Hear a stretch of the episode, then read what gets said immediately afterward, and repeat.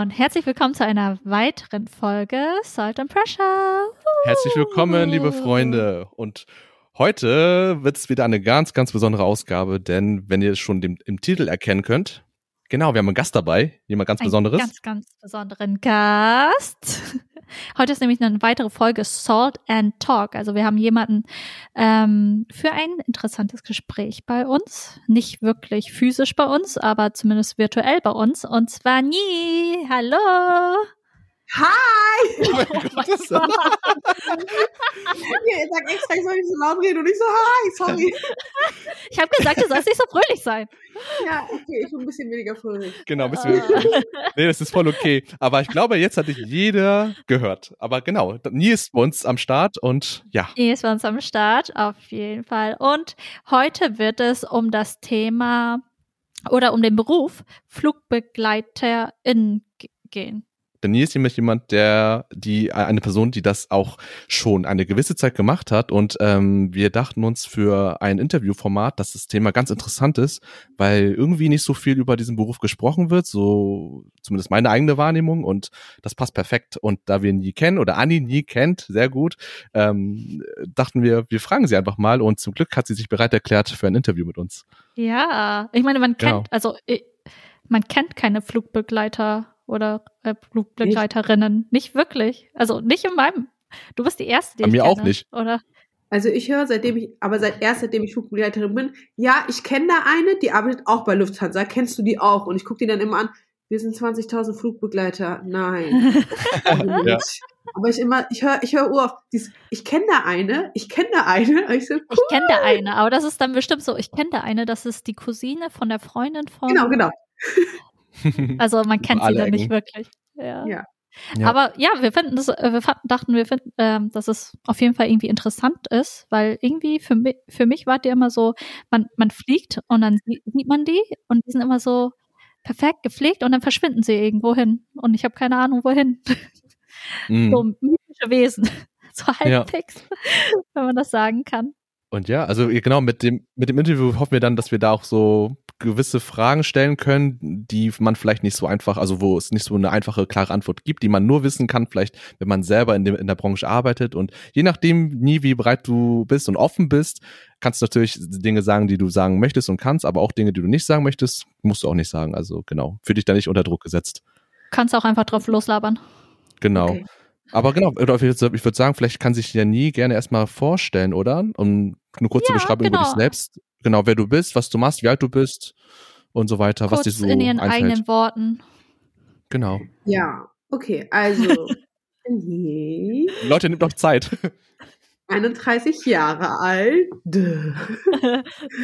Ähm, ich fliege seit, ich habe ein Jahr bei der Austrian Airlines, bin, ich bin ein Jahr bei der Austrian Airlines geflogen und seit 2017 fliege ich bei der Lufthansa und wohne in Wien, aber meine Base sozusagen, also da, wo ich immer anfange zu arbeiten, ist München und bin eigentlich Frankfurterin und Annis große Schwester ist auch meine große Schwester. Aber wir sind nicht Geschwister. Aber wir sind nicht Geschwister. Und ja, aber jetzt bin ich gerade in ähm, äh, Schwangerschaftspause. Yay! Yuppie. Aber sonst fliege ich sehr gerne. Ich vermisse das Fliegen schon sehr. Also ich bin jetzt seit acht Monaten zu Hause und ich bin super, super, super unruhig. Und manchmal denke ich mir, hä, das habe ich mir nicht so gedacht. So, das ist so, dass ich so Mhm. unruhig bin, nicht zu fliegen, dass ich die Arbeit vermisse. Voll traurig. Ja, Voll traurig. Verständlich. Aber ich bekomme ein Baby, das ist okay. das- das ist in Ordnung. Ich glaube, das ist eine gute Entschädigung. Und dann bist du ja Ja. irgendwann auch wieder da. Genau. Ja. Hoffentlich bald. Ja. Und ja, genau, darauf kommen wir nachher auch zu sprechen, weil ich finde das auch wieder interessant. Also wir werden verschiedene Punkte besprechen. Vor allem, du hast ja schon, also du bist ja schon seit einigen Jahren bei, bei der Lufthansa jetzt. Und zwischendurch ist ja die Pandemie passiert. Wir sind immer noch in der Pandemie und du bist schwanger geworden. Also es sind verschiedene Themen, die eigentlich sehr interessant sind zu wissen, wie das so bei euch geregelt wird. Aber weil du ja auch bei der Lufthansa arbeitest, haben wir uns auch ein bisschen informiert über die Lufthansa. Beziehungsweise es Anni kann hat ja sich informiert. ich habe nichts gemacht. Erzähl mal was über meine Firma. Ich erzähle mal was über die Lufthansa. Ja, im Einstieg, es kann ja auch sein, dass die Leute, also es Zuhörer gibt, die nicht mit der Lufthansa vertraut sind. Gibt es ja. Und ja, was gibt es da zu sagen? Also Lufthansa ist eine Fluggesellschaft, eine deutsche Airline, ein deutsches Fluggastgeschäft der Lufthansa AG und äh, mit den Haupthubs oder Dreh Drehkreuzen in entweder Frankfurt oder München, wie Nie auch gerade erwähnt hat, dass sie ihr Hub ja in, in München ist, oder? Ja, München. Genau. Ich war früher in Frankfurt. Mhm. Ich war bis 2000, ich war zwei Jahre in Frankfurt und dann bin ich nach München gewechselt. Mhm. Aus privaten Gründen. Nö, aus ähm, also vertraglichen Gründen. Also die Firma hat uns Vollzeitverträge, also damals, als ich eingestellt wurde, gab es nur bestimmte, also du konntest nicht als Vollzeitflugbegleiterin anfangen, sondern es gab so einen Saisonalvertrag. Das heißt, es waren acht- 86 Prozent. Das heißt, du fliegst im Sommer voll, also Mhm. ganz 72 Flugstunden im Monat. Und im Winter, also. November, Dezember, Januar, Februar, fliegst, hast du 14 Tage frei im Monat. Aha. Und dann bist du nicht in diesem normalen, normalen Vollzeitvertrag quasi drinne. Und dann haben sie uns angeboten, wer nach München wechselt, weil die dort einfach, wir hatten ganz viele neue Flugzeuge, die 350 wurden neu eingekauft in, in München. Und da war einfach Bedarf und wir durften einen ganz normalen Vollzeitvertrag haben über das ganze Jahr, jede, immer jeden Monat 72 Stunden, wenn wir nach München wechseln. Und da ich ja in Wien wohne, auch wenn ich Familie in Frankfurt habe, habe ich gedacht, naja, ob ich jetzt jedes Mal von der Arbeit von Wien nach Frankfurt fliege oder von Wien nach München fliege, ist auch schon egal. Und dann habe ich gewechselt. Ist ganz nett so, aber man merkt schon große Unterschiede. Mhm. Interessant. Witzig. Ist krass mit den, mit den saisonalen Arbeiten, mit den 72 Stunden, meintest du? Nur reine Flugstunden, oder? Vollzeit fliegst du 72 Flugstunden. Also eine Flugstunde ist bei uns ab dem Moment, wo das Flugzeug Startet? Nein, es, es, also wenn du ein Flugzeug, wenn ein Flugzeug parkt, gibt es so Blöcke, die werden vor die Reifen quasi getan. Mhm. Und dann gibt es Mm. ein Off-Blocks und ein On-Blocks. Und deine Flugstunden, also die Stunden, die bei dir eigentlich bezahlt werden, sind nur deine, also mit- das gilt mit diesen Blöcken. Sobald das Flugzeug rollt, wirst du bezahlt. Mhm. Ah. Witzig. Im Monat, also ich sage jetzt mal, den normalen Vollzeitvertrag, den ich habe, ich sollte 72 Flugstunden im Monat machen. Und dann, das ist mein Vollzeitgehalt. Und alles, was ich drüber fliege, werde ich halt überbezahlt. Und ja, und wenn du halt die anderen Saisonalverträge hast, hast du halt ganz andere Stundenzahlen, die variieren. Mhm. Hätte ich auch nicht gedacht, dass es so eine Regelung dafür gibt, aber es gibt irgendwie Sinn. On-Blocks und Off-Block. Ja, Genau. Das habe ich auch nie gehört. Onblocks und Offblocks. Man lernt Ja. so viele neue Das Vokabeln. das, sind, das, sind- das sind so echte Blöcke, die vor die Reifen gestellt werden. Eigentlich voll stumpf, oder? So richtig stumpf. So. Bezahlen, nicht bezahlen, bezahlen, nicht genau. das ist so ein großer Unterschied, wenn wir zum Beispiel eine Verspätung haben und die Passagiere sind schon drinne, ja, oder Ja. und das Flugzeug hat aber die Parkposition nicht verlassen und wir haben zwei Stunden Verspätung. Das ist das ist keine Überbezahlung, das ist kein längerer Tag. Scheiße. Wirklich? Aber sobald wir zum Beispiel auf der Landebahn stehen und die Passagiere sind drauf und zum Beispiel jetzt kommt gerade kommt zufällig ein Sturm oder irgendein Flugzeug blockiert uns die Einfahrt und wir warten zwei Stunden auf der Rollbahn, während das Flugzeug schon gerollt ist, das wird bezahlt. Sehr lustig, ey. Das ist ja bescheuert. Das ist wichtig. Das Ja. ist sehr wichtig. Hallo, Ja. Lufthansa. das ist echt sehr stumpf, finde ich. Aber, gut, Aber ist das- ey, das ist, ist das-. Ist es so eine allgemeine Regel bei allen Airlines? Also ich war ja vorher bei der Austrian Airlines und da war Ja. das auch so. Ja. Ja, also ich weiß nicht, wie es- ich weiß nicht, wie es bei den anderen Fluggesellschaften ist. Die haben ja ganz andere Modelle teilweise. Ja. Also das ist jetzt, also als Flugbegleiter bist du eh jetzt nicht in so, sage ich jetzt mal, so in so einer Zunft drinne, wo du das und das und das und das geschieht, weil wir haben ja auch jeder, jede Firma bildet ja seine eigenen aus. Alle machen es so wie. Ich meine, es gibt ein Regelwerk, was sein muss, Sicherheitstechnik, aber wie du das ausbildest und so, das macht ja jede Firma einzeln. Deswegen hast du ja auch keine Ausbildung. So, du bist Flugbegleiter jetzt, wie wenn du Bäckerin bist oder sowas. Mhm. Okay. Also du Mhm. bist äh, spezifisch äh, für genau für diese Fluggesellschaft geschult, sozusagen. Genau. Also, und du kannst dann nicht einfach Okay. sagen, ich gehe zu der nächsten und hab schon eine Schulung. Nein, die schulen nicht nochmal. Die müssen dich dann immer wieder normal, nochmal schulen. Ah, Ah. okay. Krass, dass es so Also- unterschiedlich überall ist dann auch. Also, dass immer, immer wieder von vorne quasi ist, Genau, theoretisch. hm. ist es auch. Weil die Kommandos sind anders, die Sicherheitskommandos, die, also ich meine, wie gesagt, Grund, es gibt schon ein Regelwerk, was du machen musst, aber es gibt, wie du das ausführst, ist jede Airline macht das anders und das merkst du dann halt auch. Und deswegen musst du das immer alles neu lernen.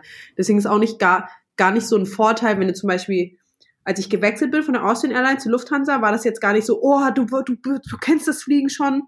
Das stimmt gar nicht, weil du musst ja alles nochmal neu lernen und alles, was du so in deinem Kopf drin hattest, musst du ja jetzt vergessen und deren Procedure nochmal neu lernen. Ah. Und deswegen war, also, ich meine, klar ist vom Vorteil, weil du weißt, wie du mit Passagieren umgehst, du weißt, wie das so aussehen wird, aber es ist nicht immer ein Vorteil, wenn man schon geflogen ist, weil viele Flugblätter auch zu sehr eingesessen sind auf ihre alten Routine ähm, und Gewohnheiten und so. Genau, und dass einfach manche Fluggesellschaften lieber frische, neue Mädels nehmen, die einfach keine Ahnung haben von Fliegen, damit sie die einfach so ein bisschen shapen können. Leeres mhm. Blatt, ne? Mhm. Aber das ist schon mal ja, gut, genau. dass wir da sind. Also ich meine, du hast ja dann, du warst ja vorher bei Austrian Air und dann, wie bist du auf die Lufthansa gekommen? Also hast du eine Stellenanzeige gesehen oder hast du aktiv immer wieder danach gesucht, so, oh, die suchen jetzt jemand für, für Deutschland oder so? Also ich muss sagen, ich habe mich nicht getraut. Also ich meine, ich habe schon in Wien gelebt. Also ich bin zwar Frankfurterin, aber ich habe zu dem Zeitpunkt, als ich gedacht habe, ich will jetzt Flugbegleiterin sein, habe ich schon in Wien gelebt. Und dann war das einfach, liegt auf der Hand, okay, was ist die Fluggesellschaft in Wien? Das war die Austrian Airlines einfach und die hat gerade gesucht. Und dann habe ich mich getraut zu bewerben, aber auch nur, weil, wenn du an Flugbegleiter denkst, vor allem bei der Lufthansa, an was denkst du? Du denkst dieses süße blonde Mädchen, dieses lange, dünne, schlanke, wunderschöne Mädchen. Das denkst okay, du. Also das habe ich immer gedacht. Ich ja. meine, das ist das, was man auf der Webseite sieht. Ja. Genau, das ist das, das ist Lufthansa für mich. Das ist mein Lufthansa-Bild gewesen. Und deswegen habe ich mich auch nie getraut, egal wie sehr ich wollte. Und ich meine, früher hatte ich auch zehn Dioptrien, dann darfst du eh keine Flugbegleiterin sein. Und ähm, mhm. und man soll ja zu, du kennst ja vietnamesische Eltern, du sollst ja. erst studieren, bla bla bla. Ja. Und ja. deswegen kam es eh nicht in Frage. Aber ich habe mich nicht getraut. Aber dann habe ich auf in meinem Bekanntenkreis, da ist eine, die ist dann bei der Lufthansa angenommen worden.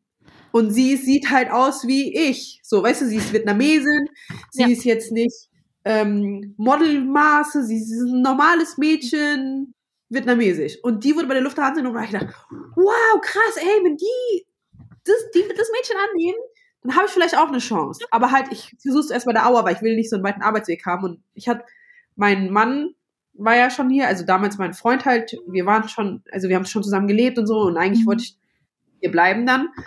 Und dann habe ich mich beworben und dann wurde ich angenommen. Und dann habe ich aber auch schon gedacht so. Und jeder in der Firma hat mich dann gefragt, weil man hört ja auch, dass ich, ich, ich lebe zwar seit jetzt fast neun Jahren in Wien, aber ich rede immer noch Hochdeutsch meistens. Mhm. Und Gell? das hören die auch. Und dann fragen die auch immer so, warum bist du nicht bei der Mutti? Weil, also Lufthansa hat Austrian Airlines aufgekauft, das ist eine Tochtergesellschaft von Austrian Airlines, ist eine Tochtergesellschaft von der Lufthansa. Mhm. Und dann fragen die auch immer so, warum arbeitest du nicht bei der Mutti? Warum arbeitest du nicht bei der Mutti? Und ich habe mir dann auch gedacht, ja, also warum Alter. arbeite ich denn nicht bei der Mutti? Und eine Freundin, die bei mir im Kurs war, bei der Austrian Airlines, hat nach sechs Monaten zur Lufthansa gewechselt, aber bei ihr war es halt gerade andersrum. Sie, sie ist Wienerin, aber hat dann teilweise Familie in Frankfurt gehabt, ein bisschen kompliziert. Und auf jeden Fall ist sie dann zur Lufthansa gewechselt und hat gesagt, nie, wenn du willst, komm bald, weil jetzt suchen sie Leute. Mhm. Und ich habe dann gedacht, okay, okay, voll unpraktisch, in Frankfurt zu arbeiten, in Wien zu leben. Aber ich meine, ich liebe meinen Freund über alles. Aber noch hat er mich nicht geheiratet. So. Mhm. Wer weiß, was passiert. und da habe ich mich sicherheitshalber, also ich habe mich nur beworben, aber gar nicht mit, den, mit der Absicht, dass ich genommen werde, sondern ich wollte nur mal schauen, ob sie mich nehmen. Mhm. Aber sie haben mich dann genommen und dann konnte ich nicht mehr schauen, also dann konnte ich nicht Nein sagen, weil. Klar, ja. die Mutti. Ja. Ist halt die Mutti, ne? Das ist eine krasse Gelegenheit ja. für dich gewesen. Ja, weil es war so dieses, ich meine, jetzt im Nachhinein muss ich sagen, ich kann jetzt nicht mehr zurückwechseln, eben weil Lufthansa einfach, das sind leicht andere Firmenstrukturen und für dich als Einzelnen besser. Aber dann denke ich mir, fünf Stunden zur Arbeit oder halbe Stunde zur Arbeit ist schon ein großer Unterschied. Auf hm. jeden Fall. Weil jetzt hat er mich ja geheiratet, jetzt bleibe ich ja hier. Immer. Warte erstmal. Erst, krieg erstmal das Baby und dann schauen wir. Ja. Aber, Aber Lufthansa ist, ist erstmal super. Ich finde es auch eine schöne Geschichte, dass, äh, äh, dass du dann die Motivation oder diesen, diesen Wunsch äh, äh, verfolgt hast, weil du auch gehört hast, dass jemand anderes, der einen ähnlichen Background hat wie du selbst, dann Ja. geschafft hat und dann du dann auch den Mut bekommen hast, so hey, wenn ich kann das auch und das ist muss nicht immer dieses standardmäßige blonde, großgewachsene, hübsche, dünne Mädchen sein, sondern es, es kann vielfältig sein. Ich finde es voll cool. Ja. Aber das ist auch wirklich, deswegen sagt man ja auch, dieses äh, Representation Matters. Es, es ist ja so, wenn du es nicht siehst, dann traust du dich nicht. Weil es ist halt, also mein, mein Mann hat mich eh verarrt. Der hat halt gesagt, ja, du bist die Quotenasiatin. Und ich so, ist mir egal, ob ich die Quotenasiatin bin, Hauptsache ich habe den Job bekommen. Und ähm, Mhm. aber es ist so, wenn du das nie siehst, dann warum solltest du dich für etwas bewerben, wo du genau weißt, du kriegst eh eine Ablehnung? Weil wir sind einfach, also wir sehen einfach anders aus. Das ist einfach nicht die deutsche Lufthansa oder die Mhm. österreichische Fluggesellschaft. Aber ähm, sie arbeiten ja ganz hart daran, super divers zu sein, alle Nationalitäten aufzunehmen und deswegen jetzt ist es gar nicht mehr so, also es ist schon noch oft so, dass ich die einzige bin, die einfach keine deutschen Wurzeln hat. Aber es wird weniger. Also die Crews werden immer gemischter und man merkt das auch, dass es immer gemischter ist. Also dass es jetzt eher, dass es jetzt eher bestärkt wird, so ja, du kommst aus einem anderen kulturellen Hintergrund, du hast uns, uns auch was zu bieten. Einfach weil du das verstehst, auch vor allem diese Zweiseitigkeit. Und nicht nur, weil wir haben zum Beispiel bei Lufthansa, wenn wir in äh, Länder fliegen wie Indien, China oder Korea oder Thailand, wir haben immer regionale Flugbegleiter. Also wir haben Flugbegleiter, die von dort sind und dann die auch die Sprache sprechen, aber die können meistens kein Deutsch und meistens, es gibt so und so, aber die meisten leben dann auch dort. Und deswegen, ich glaube, die nutzen dann auch einfach aus, dass wir zum Beispiel Deutsch und dann Vietnamesisch, auch wenn wir jetzt nicht nach Vietnam fliegen, aber dass wir einfach auch diese Bikulturalität besser verstehen Mhm. und die nutzen das jetzt eher aus, anstatt zu sagen, also ich weiß es nicht. Das innere Firmenkultur, Bewerbungsgespräch weiß ich nicht, aber ich stelle mir das vor, weil ich merke das jetzt auch, dass es sich wandelt Mhm. im Laufe der Jahre. Und ich sehe jetzt auch immer mehr Kollegen, die auch einfach nicht blond und bläugig sind, was ganz cool ist. Was Ja. cool ist. Ich meine, äh, vor allem ja, so eine Fluggesellschaft sollte das ja auch, die haben ja mit allen, mit der ganzen Welt zu tun. Deswegen wäre das schon cool, wenn da mehr Repräsentation ist. Vor allem da sich die Gäste auch viel mehr sich drin sehen und sich irgendwie, ich kann mir auch vorstellen, wohler fühlen, wenn sie irgendwie eine Asiatin sehen, wenn sie selber irgendwie Asiaten sind. Ja. Vor allem für viele äh, Fliegen immer noch, also für, ich glaube, für unsere Generation ist es so normal geworden, aber vor allem für die ältere Generation ist es immer noch ein bisschen so, ein bisschen angsteinflößend. ja, so ist ein so. bisschen ne sehr, die werden sehr nervös, wenn ich an unsere Eltern denke. Oder beziehungsweise an meine Mutter, wenn sie fliegt. Mhm. Ja. Ja. Aber ist ganz spannend. Also ähm, genau, ich würde noch mal zu ähm, ein bisschen weiter zurückkommen, aber ich finde dieses ganze kulturelle Thema, das auf jeden Fall vormerken, dass wir das nochmal äh, aufgreifen. Genau. Aber ich Ja. dachte noch mal, genau, weil du schon ein bisschen zu ähm, deiner Bewerbung und auch zu zu dem Prozedere so ein bisschen erzählt hast, kannst du sagen, wie lange dauert denn grundlegend diese Ausbildung oder dieses, wie lange braucht es, ähm, damit du dich als Flugbegleiter, Flugbegleiterin offiziell nennen darfst? Genau, von der ersten, Be also dass du dich aktiv irgendwie was abgeschickt hast bis zum Vertragsabschluss. Okay, also das Ding ist ja, also es ist jetzt auch schon ein bisschen länger her, das war 2017 und jetzt hat sich auch vieles wieder geändert. Aber damals war das so, dass ich mich, ich, ich habe zwei Bewerbungswege mitbekommen, einfach weil ich eine Freundin begleitet hatte. Ich hatte eine Freundin, da war ich noch bei der Austrian Airlines und die war auch bei der Austrian Airlines angenommen worden, aber die ist dann rausgekickt worden und dann sind wir auf spontan nach Berlin zum Casting gefahren. Damals war eine ganz große Einstellungswelle in, bei der Lufthansa und dann gab es diese Flugbegleiter-Castings. Und da musstest du dich nur online registrieren und dann konntest du zu diesem Casting-Tag gehen. Und im Casting-Tag war es dann so, dann hattest du, ähm, ich, ich, ich bin da einfach nur mitgekommen und das sind jetzt ihre Erzählungen Mhm. von mehreren, weil ich das ein paar Mal mit, also als Begleitung nur mitgemacht habe. Weil Mhm. ich habe den normalen Weg genommen quasi. Und beim Casting ging es ganz schnell. Du gehst erstmal rein und ich glaube, es waren drei Runden. Und dann kommst du erstmal zum Vorgespräch. Also da wird erstmal, also du füllst einen Fragebogen aus, so nach dem Motto, kannst du schwimmen, bist du über 18, hast du eine Arbeitserlaubnis, etc. pipapo. Mhm. Und dann kommst du zu dem ersten Recruiting-Mensch und da machst du Smalltalk. Einfach nur, warum möchtest du das machen, wieso, weshalb, warum. Und dann bei der, und dann kommst du in die nächste Runde quasi. Also es wird dann gleich entschieden. Also du redest mit dem, 20 Minuten gefühlt. Dann kommst du in einen Raum, da sind noch andere Flugbegleiter, die schon fliegen, die kannst du Fragen stellen zum Beruf und was sie machen, wohin sie fliegen, wie das bei denen damals war, damit so ein bisschen deine Aufregung fällt.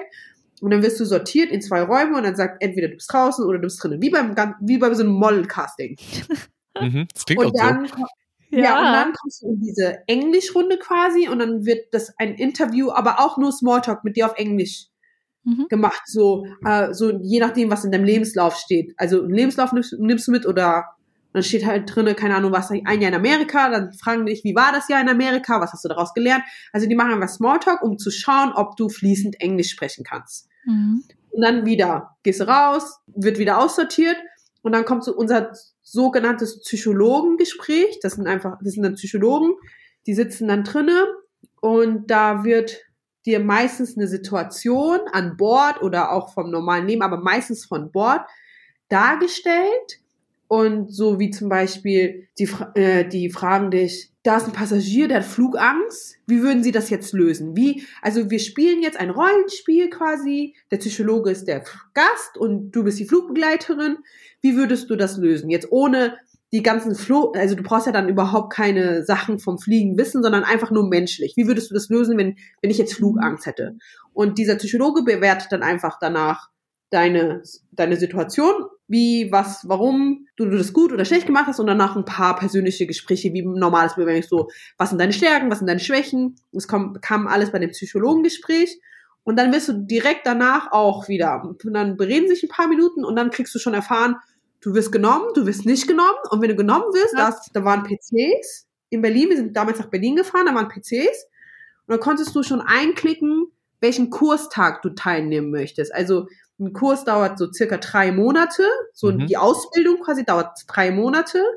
Und dann durftest du schon anwählen, ja, je nachdem, ob du jetzt schon noch einen Job hast und eine Kündigungsfrist hast oder noch in die Uni gehst oder schon direkt anfangen kannst. Und dann konntest du im Screen sehen, welche Tage frei sind. Und dann konntest du dich dort einloggen. Und wir waren damals da, glaube ich, im Oktober.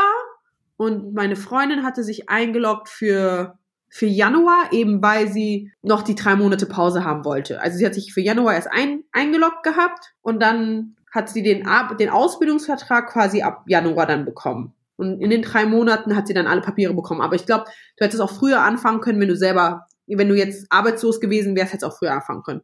Mhm. Und bei mir war es so, ich habe ja aus Neugier mich beworben, also bin ich einfach ganz normal auf die Lufthansa Karriereseite, also ich habe Lufthansa Karriere Mhm. Flugbegleiter in Google eingegeben, dann wirst du ja direkt auf die Lufthansa Seite geführt damals, weil sie noch damals gesucht hatten und dann machst du das online. Also da füllst du halt online alle deine Daten aus, da machst du online auch noch einen Englischtest und dann wirst du zum, das hieß dann Assessment Center, dann musst du, wirst du zum Assessment Center eingeladen. Dann, das dauert halt alles ein bisschen länger, weil da ging alles, okay, an einem Tag wusstest du, wirst genommen oder nicht. Und jetzt der normale Lauf, das dauert schon ein paar Tage. Dann dauert so eine Woche, bis Mhm. die dir dann sagen, okay, also wenn alles, wenn der Englischtest passt und der Rest auch passt, dann laden sie dich halt zu diesem Assessment Center ein. Das war bei mir in Frankfurt damals. Und dann suchst du dir halt einen Termin aus. Mein Termin hat einen Monat, glaube ich. Einen Monat später hatte ich dann den Termin. Da wurde auch der Flug bezahlt, das war voll nett. Cool.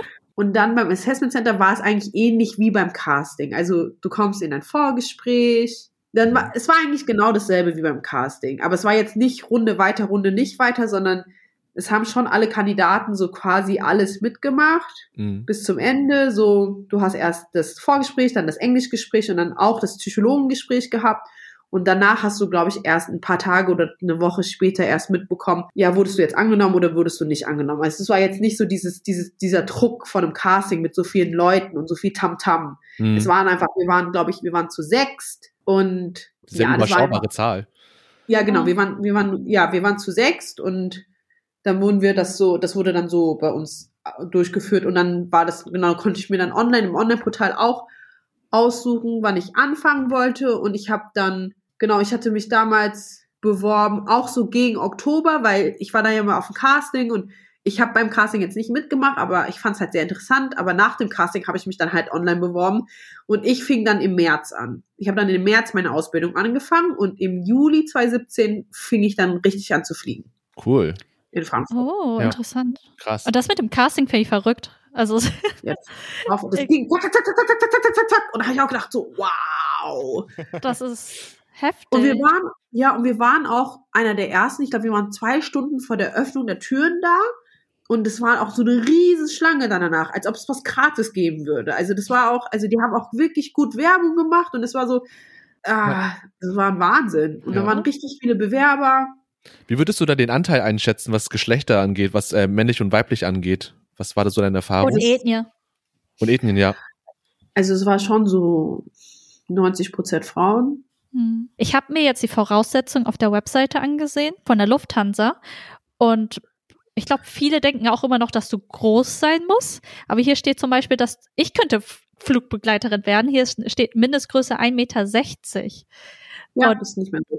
Es ist nicht mehr so groß. Und ich glaube, die meisten denken immer so, nee, ich bin zu klein dafür und ich muss auch mega irgendwie Modelmaße haben. Hier steht einfach nur ein angemessenes Körpergewicht. Aber du musst mal überlegen, allein das Wort angemessenes Körpergewicht, was, weißt du, das steht das ja in keiner Bewerbung das steht ja in keiner Bewerbung für eine Kellnerin, das steht ja in keiner Bewerbung für eine Bürokauffrau, da steht ja nirgendwo angemessenes Körpergewicht, aber bei Lufthansa mhm. steht angemessenes Körpergewicht.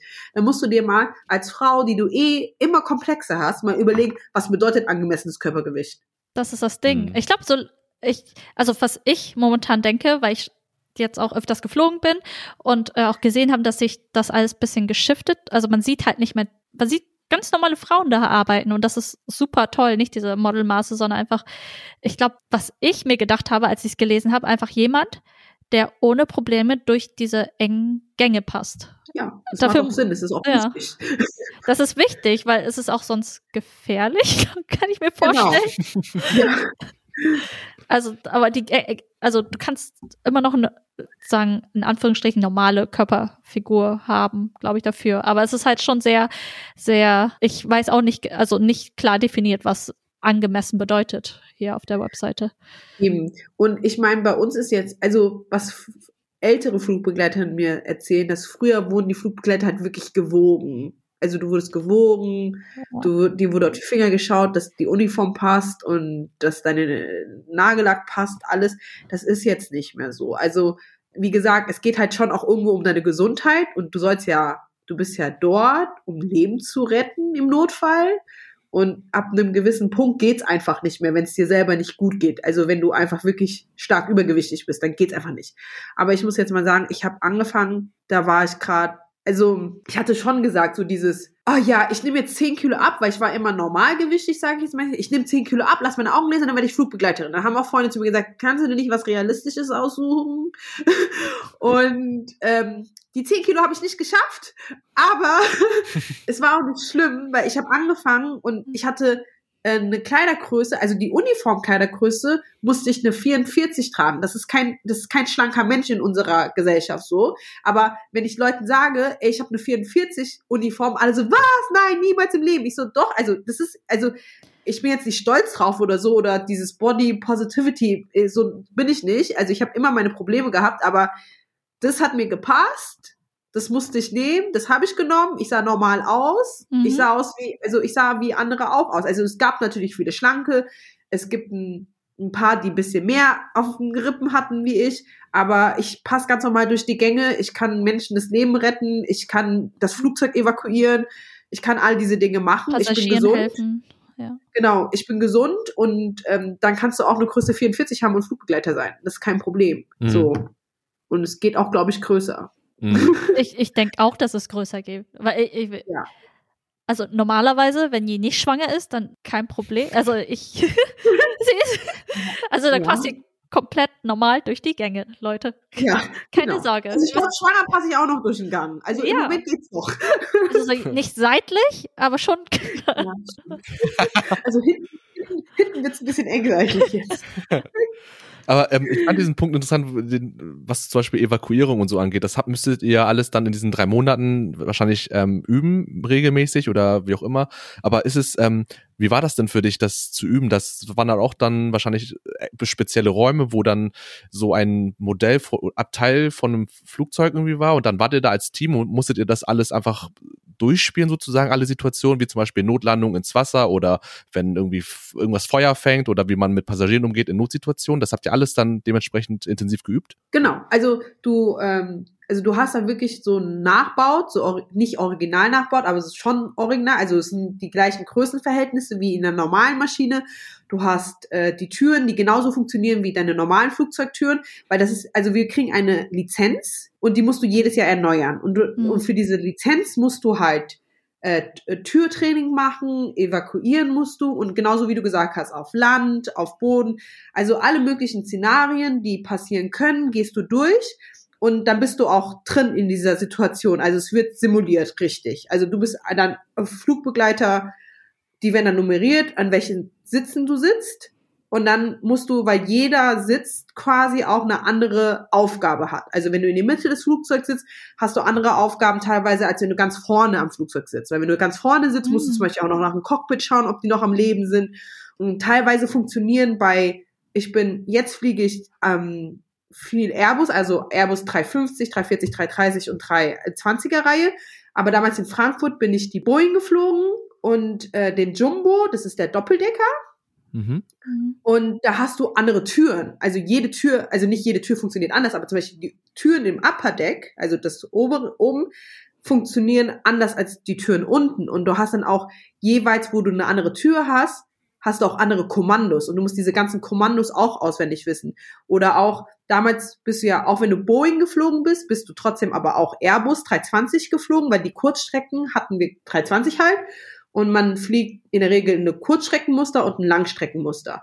Und das sind ganz andere Kommandos gewesen, weil die Türen ja anders funktionieren, weil es ja zwei andere Flugzeugbauer sind. Und dann auch wirklich jede Position hat andere, hat andere Kommandos, weil oben sagst du ganz andere Dinge wie unten, Klar. weil oben ist die Rutsche viel steiler. Da müssen sich die Passagiere gleich hinsetzen und, mhm. und ähm, unten sind die Rutschen anders oder es gibt gar keine Rutsche, du musst auf den Flügel gehen oder so. Deswegen, du musst all diese Sachen auswendig lernen und all diese Sachen musst du einmal simuliert haben, damit du jedes Jahr deine Lizenz bekommst. Mhm. Und es ist auch so jedes Mal so ein Prüfungsmoment. So, du sitzt da und du weißt nicht, welche Prüfung. Du weißt jetzt nicht, ob du auf Wasser landest oder ob du äh, Feuer bekommst oder du, du, du weißt nicht was. Und das ist so voll die Anspannung. So, mhm. du weißt, jedes Jahr passiert es. Du kennst alle deine Kommandos, weil du hast sie gelernt, weil du lernst sie. Du musst sie einfach können, wenn du einfach in den, das ist deine Arbeit. Aber es ist so trotzdem immer so total so so so so so wie richtig, wenn du immer eine Prüfung schreiben würdest und du bist super angespannt. Also ich, ich weiß nicht, wie es mit den anderen ist, aber ich bin immer sehr angespannt. Und äh, ja, dann kommst du immer in diese Prüfungsphase und das, das, das lernst du erst alles und dann wird aber auch jedes Jahr wiederholt. Das musst du jedes Jahr überholen für jedes Muster, damit du deine Lizenz behalten darfst und mhm. fliegen kannst. Mhm.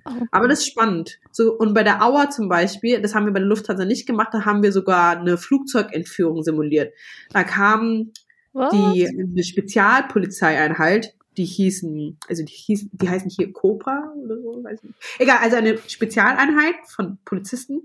Und uns wurde das nicht angekündigt, sondern die haben wieder gesagt, so normal, ja, wir simulieren heute wieder irgendwas, aber wir dachten halt wieder irgendwas Emergency-mäßiges, wieder, wie, wie wir es sonst auch machen. Aber es war halt wirklich, die haben, das waren halt richtige Polizisten, die dann einfach eine Flugzeugentführung nachgespielt haben. Krass. Und unsere äh, Trainer haben mitgespielt und wir waren, wir mussten unsere, die haben wirklich, die sind reingekommen, hatten ihre Waffen und haben gesagt, so wie es eine Entführung wäre, die haben unsere Köpfe runtergehalten, die haben uns angeschrien, wir haben, und es war, es war wirklich, und dadurch, dass wir nicht vorgewarnt wurden, ich meine, klar, Alter. du weißt, du bist in der Schulung, du weißt, du bist in der Schulung, es kann gar nicht passieren, es kann gar nicht passieren, ne? Also, wer will denn, wer will denn eine Attrappe, wer will denn eine Attrappe, äh, ähm, entführen. Ja? Du weißt, es wird nicht passieren. Aber trotzdem, du bist da rein und die, und die schreien mit einer Pistole an, dein, an den Kopf, Heads down, Heads down und äh, shut up und weißt du, und, und, und tun so, als würden sie unseren Trainer verkloppen.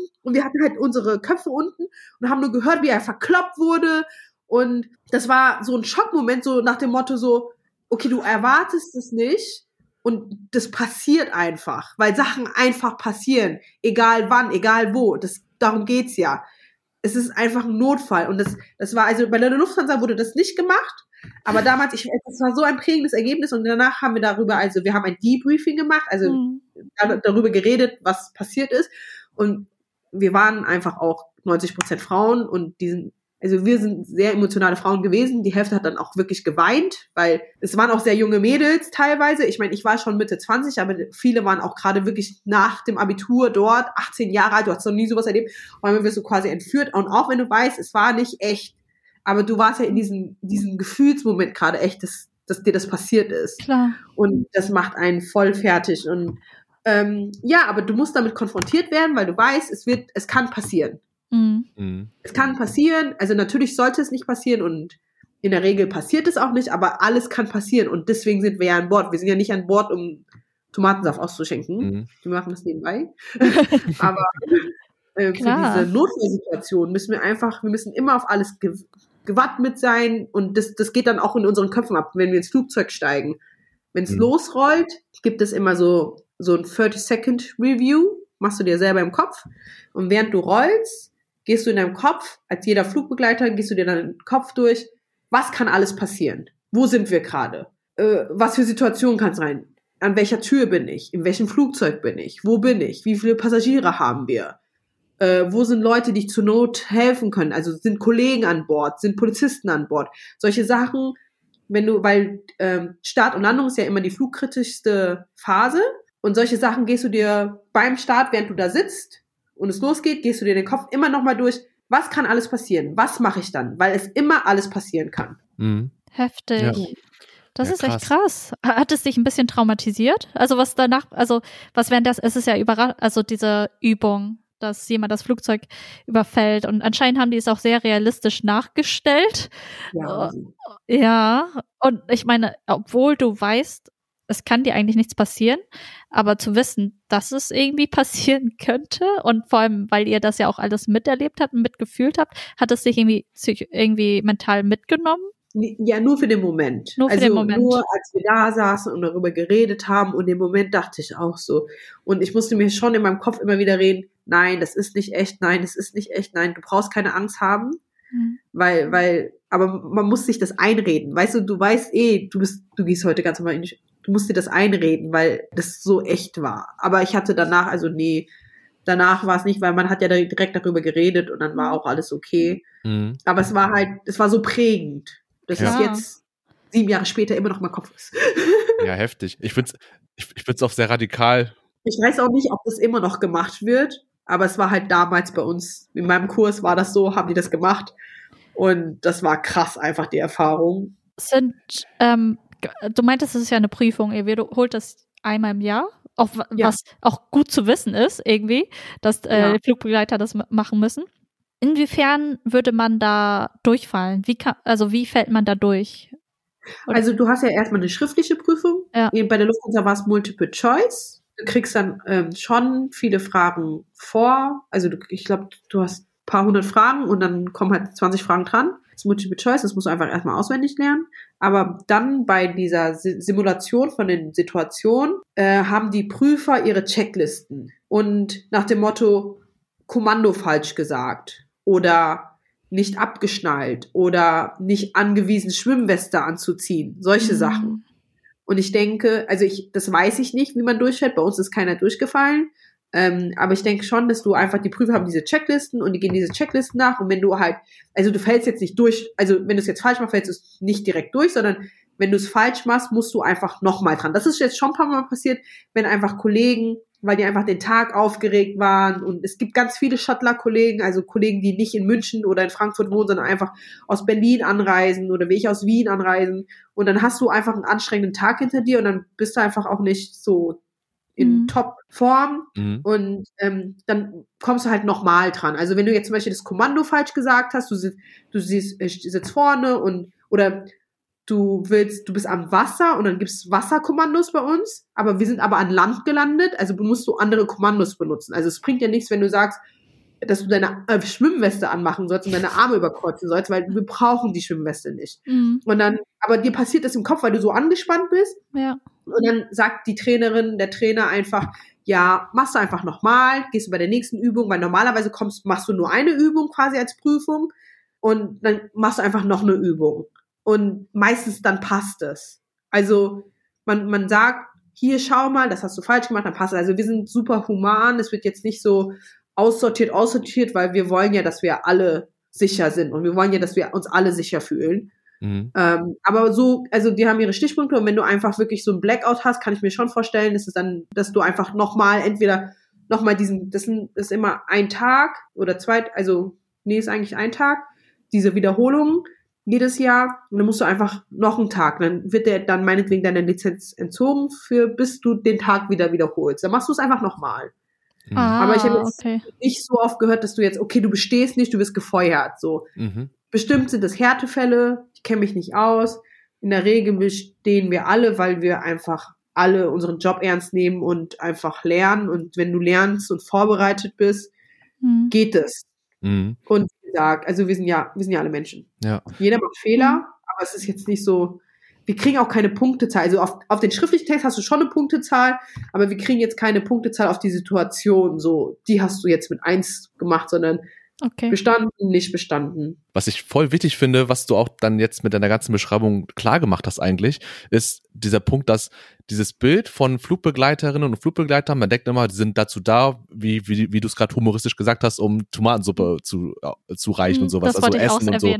Genau, ich, weil ich finde nämlich total, dass es überhaupt nicht das Primäre ist, sondern eher die Sicherheit und dass man wirklich diese Verantwortung hat, als mitarbeitende Person im Flugzeug für die Sicherheit der äh, Kunden zu sorgen. Und äh, das wird, glaube ich, voll oft vergessen, weil die, man sieht, man, solche Situationen kommen ja nicht so häufig vor in der Regel zum Glück, so dass man das machen muss, denke ich. Aber ähm, ich finde, man müsste da, glaube ich, auch einfach ähm, eine Awareness schaffen, dass die Leute mehr auch vielleicht einen Blick darauf haben, dass ihr als geschulte Menschen da wirklich fachlich richtig gut geschult seid und dass es eure Primäraufgabe ist, finde ich, vor allem bei Notsituationen dafür zu sorgen, dass alles allen gut geht. Und das ist ja, finde ich, auch sehr gut, dass es pro Jahr gecheckt wird und dass man einfach immer auf dem neuesten Stand ist. Eben, und also ich sage jetzt mal blöd, wir sind, also die Lufthansa könnte jedem Wasser und ein Sandwich auf dem Stuhl drehen und würde sich Personalkosten sparen. Aber wir sind für die Sicherheit da und wir sind für die Sicherheit nötig und wichtig. Und das ist einfach gesetzt. Und deswegen sind immer pro Flugbegleiter, pro 50 Gäste ein Flugbegleiter an Bord. Also da wir sind, dafür sind wir primär da, da, da darf auch keiner irgendwas umgehen. Und ähm, auch wenn wir die Gäste immer nerven, also allein wenn Gäste halt, wenn es heißt immer, bitte legen Sie Ihr Laptop ins Handgepäck oder verstauen Sie Ihr Handgepäck richtig. Und alle denken sich immer, oh, diese nervige Flugbegleiterin, aber es geht ja um ihre Sicherheit, weil wenn Sie mit dem Laptop draußen sind bei Start und Landung und wir haben eine Vollbremsung, fliegt Ihr Laptop auf Ihren Kopf. Punkt. Ja, deswegen klappen Sie zu, packen Sie ihn weg. Ganz einfach, ne? Und aber für die Leute ist immer so, oh, es passiert doch eh nichts, wir fliegen doch eh normal, warum soll ich das jetzt machen? Und und ich versuche das immer den Passagieren zu erklären. Das ist einfach sicherheitsrelevante, man weiß es ja nicht. Aber ich meine, so bin ich ja bestimmt bei anderen Sachen auch. Das ist so, Hm. ach, du, passiert ja eh nicht. Bis es Warum dann das ist- passiert. Ja, bis es dann passiert. Ich meine, die Regel gibt's ja nur, weil es schon passiert ist. Ja. Also das, das Witzige an der Fluggesellschaft, also das finde ich jetzt, das ist jetzt kein Fakt oder so. Alle Sachen, die sicherheitsrelevant jetzt durchgeführt werden, führen wir nur durch, weil es schon passiert ist. Weißt du, es ist irgendwas passiert. Ah ja, okay, das müssen wir jetzt ändern, damit es nicht mehr passiert. Was nur super deswegen. ist. Nur deswegen, ja. weißt du? Also es ist jetzt nicht so, wir haben uns ausgedacht, das könnte passieren. Nein, es ist passiert und deswegen, also bei dem Absturz sind mehr Leute gestorben, weil ihre Sitze nach hinten geklappt sind und die Leute nicht evakuiert werden können. Deswegen müssen sie Mhm. jetzt bei Landungen bei Stadt ihre Sitze nach vorne geben, damit alle Leute raus können. Also das Mhm. ist jetzt nicht, wir haben uns ausgedacht, ja, rein theoretisch hast du mehr Platz, sondern nein, also die sind abgestürzt, Sitze waren hinten, Leute sind gestorben. Punkt. Das Ja. ist das Ding. Und ich glaube, es, ich meine, manche Menschen sind einfach viel, also denken ein bisschen weiter, manche nicht. Und äh, Flugbegleiterinnen wie je sind dafür da, sie geben ja diese ganze Anweisung nicht einfach, weil sie Spaß dran haben, jemanden zu nerven, sondern es geht primär um die, primär um die Sicherheit. Und natürlich, nie selber nervt es ja auch immer wieder, immer wieder Leute zu sagen, bitte klappen Sie den Tisch hoch, bitte klappen Sie den Tisch hoch, bitte schnallen Sie sich an, immer wieder das Gleiche. Aber es hat alles einen Sinn. Und nur weil es den Personen, also wenn, nur weil es dir oder dir bisher nicht passiert ist, dass dir irgendwas auf den Kopf gefallen ist oder dass das Flugzeug bisher nicht abgestürzt ist, heißt es nicht, dass es nicht passieren kann. Und ich meine, was für eine Unannehmlichkeit bereitet man den, dem Passagier, indem man ihm fragt, kannst du für 10 Minuten, für 20 Minuten kurz das zur Seite legen? Deswegen, das Hm. ist, ja, Ja. Ich, man, wie, ich meine, darauf kommen wir später auch noch. Ich meine, ähm, Flugbegle die, der Beruf von Flugbegleiterin selber auch ist einfach, man kann Leuten wie nie das Leben auch leichter gestalten, indem man einfach kooperiert. Oder vor allem, wenn man als Gast ins Flugzeug einsteigt, hat man bestätigt, dass man auf die Anweisung der Flugbegleiter also so ist hört. das. Also wenn du einsteigst, hast du schon bestätigt, du hörst jetzt auf das, was der Flugbegleiter dir sagt. Ja. Und es ist jetzt nicht so, ich meine, ich fühle mich jetzt nicht wie eine Polizei oder so, aber ich meine, das sind die Reisebedingungen. Das ist genauso jetzt wie mit der Maske. Also, dass Leute sagen, ja, bei uns muss man dann aber keine FFP2-Maske tragen oder in dem Land ist es anders. Es ist ja, jedes Land ist anders, Mhm. aber ihr habt dieses Häkchen gesetzt und da steht drauf, ihr müsst diese Maske tragen, wenn ihr fliegt. Und wenn ihr das nicht machen wollt, dann steigt nicht ins Flugzeug ein. Und, aber ich meine Menschen, wie oft liest du das Kleingedruckte? ja, Sehr so selten. ist das. Ja, Man sollte es einfach versuchen, sich gegenseitig das Leben nicht so schwer zu machen. das ist wirklich so. So. Von dem kommen wir jetzt einfach mal zu deinem, Al- also wir waren jetzt äh, in deinem Bewerbungs, in deiner Bewerbungsphase und allgemein beim Fliegen an sich jetzt. Wie sieht dein Alltag aus? Also du wohnst ja jetzt in Wien und dein Hub ist ja in München. Du brauchst, du, du meintest ja, du brauchst wie lange dahin? Ähm, also das sind knappe 500 Kilometer, die ich fahren würde. Mhm. Und ähm, ich brauche mit dem Auto so viereinhalb, fünf Stunden und mit dem Flieger brauche ich dann nur rein theoretisch 45 Minuten. Aber dann müsste ich mit der Bahn zum Flughafen. Von mir zu Hause dauert das eine Stunde. Dann bist du ja eine Stunde vor dem Flug da, weil du Mhm. einfach eine Stunde vorher da sein musst. Dann fliegst du eine Stunde und dann, also ist alles so vier bis fünf Stunden. Also ich rechne immer so ungefähr sechs Stunden Vorlauf zur Arbeit. Okay, Mhm. und dann kommst du bei der Arbeit an, also bei diesem Hub. Wie, wie kommst du rein? Musst du auch durch die, durch die Security oder wie, wie läuft ja, das? also ich kann euch jetzt sagen, zum Beispiel, ich hatte ein, mein letzter Flug, bevor ich wusste, dass ich schwanger bin. Also da Mhm. war ich schon anscheinend schwanger, aber da wusste ich es noch nicht. Und es war voll der tolle Flug. Ähm, und zwar war das ein Flug über Malta nach Newark. Weil das war so ein, so ein Charter. Also Charter ist, wenn irgendwas wurde, wo, wo das ganze Kontingent gekauft wurde und keine normalen Passagiere qua- quasi Flugtickets kaufen. Das war so ein Charter Ah. für ein Schiff. Und da fängt zum Beispiel meine Briefingzeit, wir haben eine genaue Briefingzeit an, 8.45 Uhr. So, das war meine Briefingzeit, 8.45 Uhr. Da muss ich zurückdenken. Wenn ich um 8.45 Uhr Local Time in München sein muss, wenn ich sechs Stunden vorher mich auf dem Arbeitsweg mache, ist es mitten in der Nacht. Ist ein bisschen blöd. Also muss ich in meinem Fall jetzt, würde ich entweder, wenn ein Flieger so um 6 Uhr morgens gehen würde oder so, das ist aber wieder sehr knapp berechnet, das ist so ein Shuttler da. Also wenn, wenn ein Flieger um 6 Uhr abfliegt und um 7 Uhr, sag ich mal, landet, und dann fahre ich halt hier um 4 Uhr los und so, das würde gehen, aber ist schon sehr unsicher. Und wenn man sicher gehen will, dass man zur Arbeit kommt, kommt man eine Nacht früher.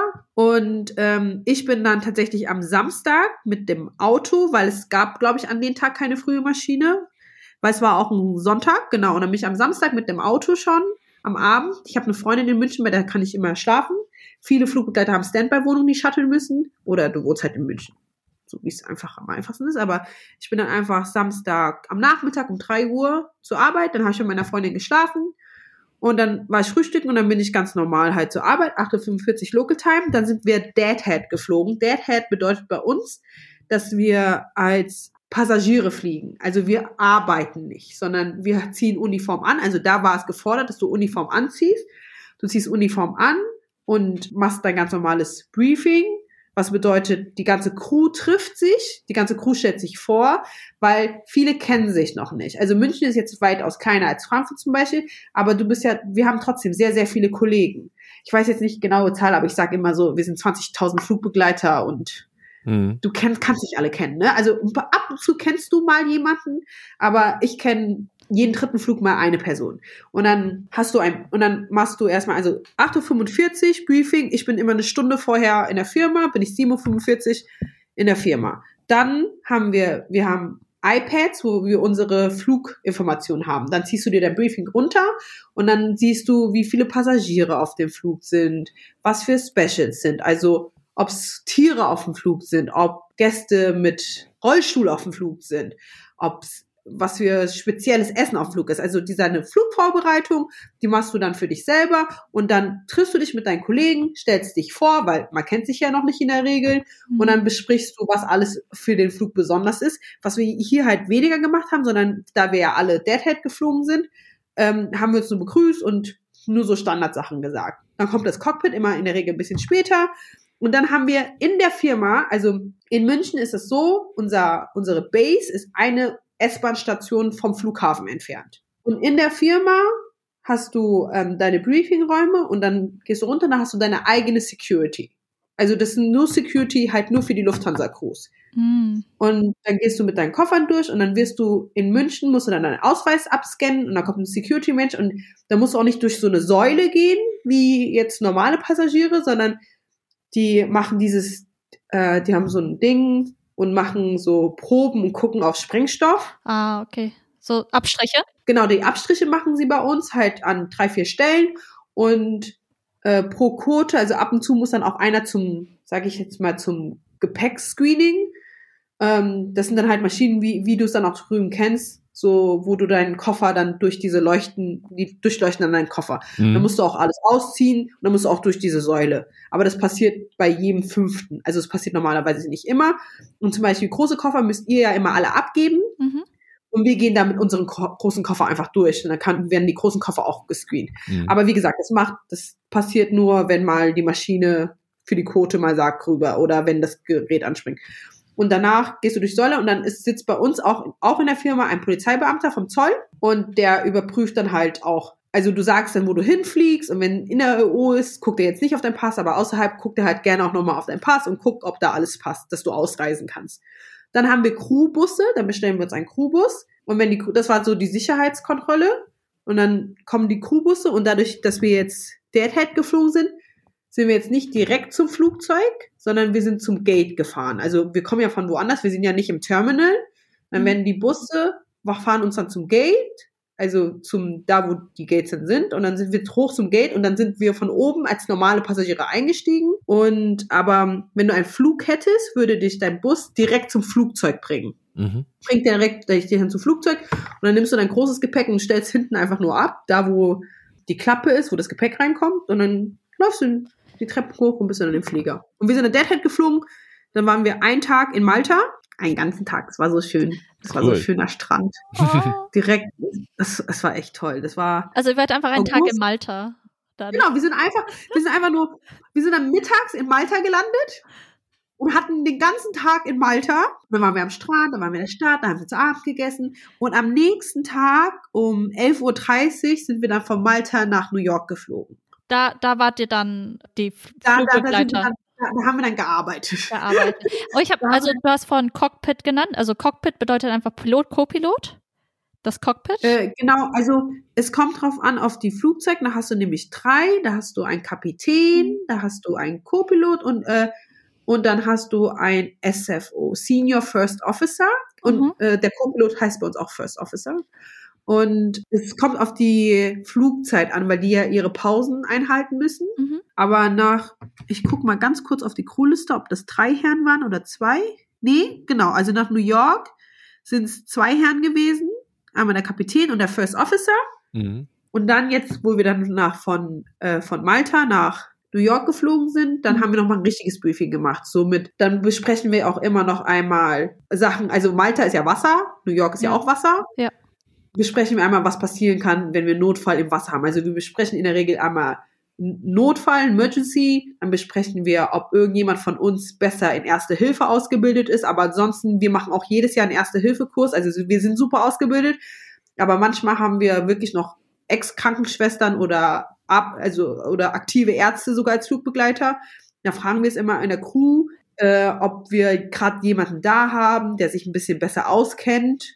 Und ähm, dann bereden wir halt den Service, den es gerade gibt, weil auch durch jetzt Corona immer wieder neue Service-Sachen gibt, Mhm. Sachen, die weggelassen werden, Sachen, die dazukommen oder so Spezialsachen. Dadurch, dass es ja ein, ein Charter war, gibt es manchmal extra Sachen, die die Firma, die uns gebucht hat, quasi ähm, mehr möchte und dafür gezahlt haben. Dann bieten wir diesen Service natürlich auch an. Mhm. Oder dass wir einfach schauen, hier die Gäste, vor allem dadurch, dass es ein Schiffcharter war, es waren sehr viel ältere Gäste, also es war alles Ü50 mhm. gefühlt, Passagiere. Und dann muss man auch denken, dann wird nochmal erzählt, ja, Leute, denkt dran, es wird jetzt viel Sekt getrunken, die Leute sind auch alt, wir haben viele Rollstühle und solche Besonderheiten.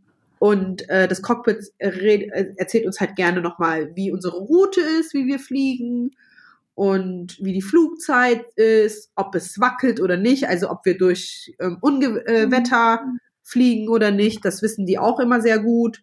Und so kleine Besonderheiten werden einfach immer abgesprochen, bevor wir dann reingehen. Und dann auch die Positionen werden verteilt. Bei uns gibt's halt Seniorität. Der, der am längsten in der Firma ist, der ist über dir quasi. Und es gibt so eine Liste und dann wird sie nummeriert von oben bis unten. Und der Oberste darf dann immer zuerst wählen, was er machen möchte. Ah, weil das hatte ich nämlich auch gesehen bei auf der Lufthansa-Seite bei der bei den Stellen anzeigen. Da hatte ich nämlich auch noch eine äh, Frage. Da stand Cabin Crew und Senior Cabin Crew und dann nochmal Flight Attendant. Was sind da die Unterschiede? Also zum Beispiel zwischen auch Cabin Crew und Flight Attendant wurde irgendwie eine, ein Unterschied gemacht. Ach so, das äh, weiß ich jetzt nicht. Ob, also Weil ich dachte zuerst, das wäre das gleiche. Genau, eigentlich ist es auch das Gleiche. Da weiß ich nicht, was jetzt neu ist. Okay. Aber zum Beispiel, also Senior Cabin Crew ist jetzt einfach, wir haben ein Purser-Team quasi. Mhm. Wir haben ein P2, heißt es bei uns. Also was, Purser. Was heißt Purser? P2. Genau, Purser ist sozusagen der Kabinenchef. Mhm. Also wir haben ja eine ganz klare Hierarchie. Erster Kapitän, ah. dann der First Officer, und äh, das sind, die haben so quasi eigentlich das Sagen über das quasi Flugzeug. Und dann haben wir in der Kabine ja auch Vorgesetzte quasi. Und der P2, also der Purser 2, also wir nennen ihn einfach immer P2, der ist ähm, Kabinenchef auf Langstrecke. Also wenn du P2 bist, fliegst du nur Langstrecke. Mhm. Und unter ihm gibt es noch einen P1, also der ist dann auch Purser.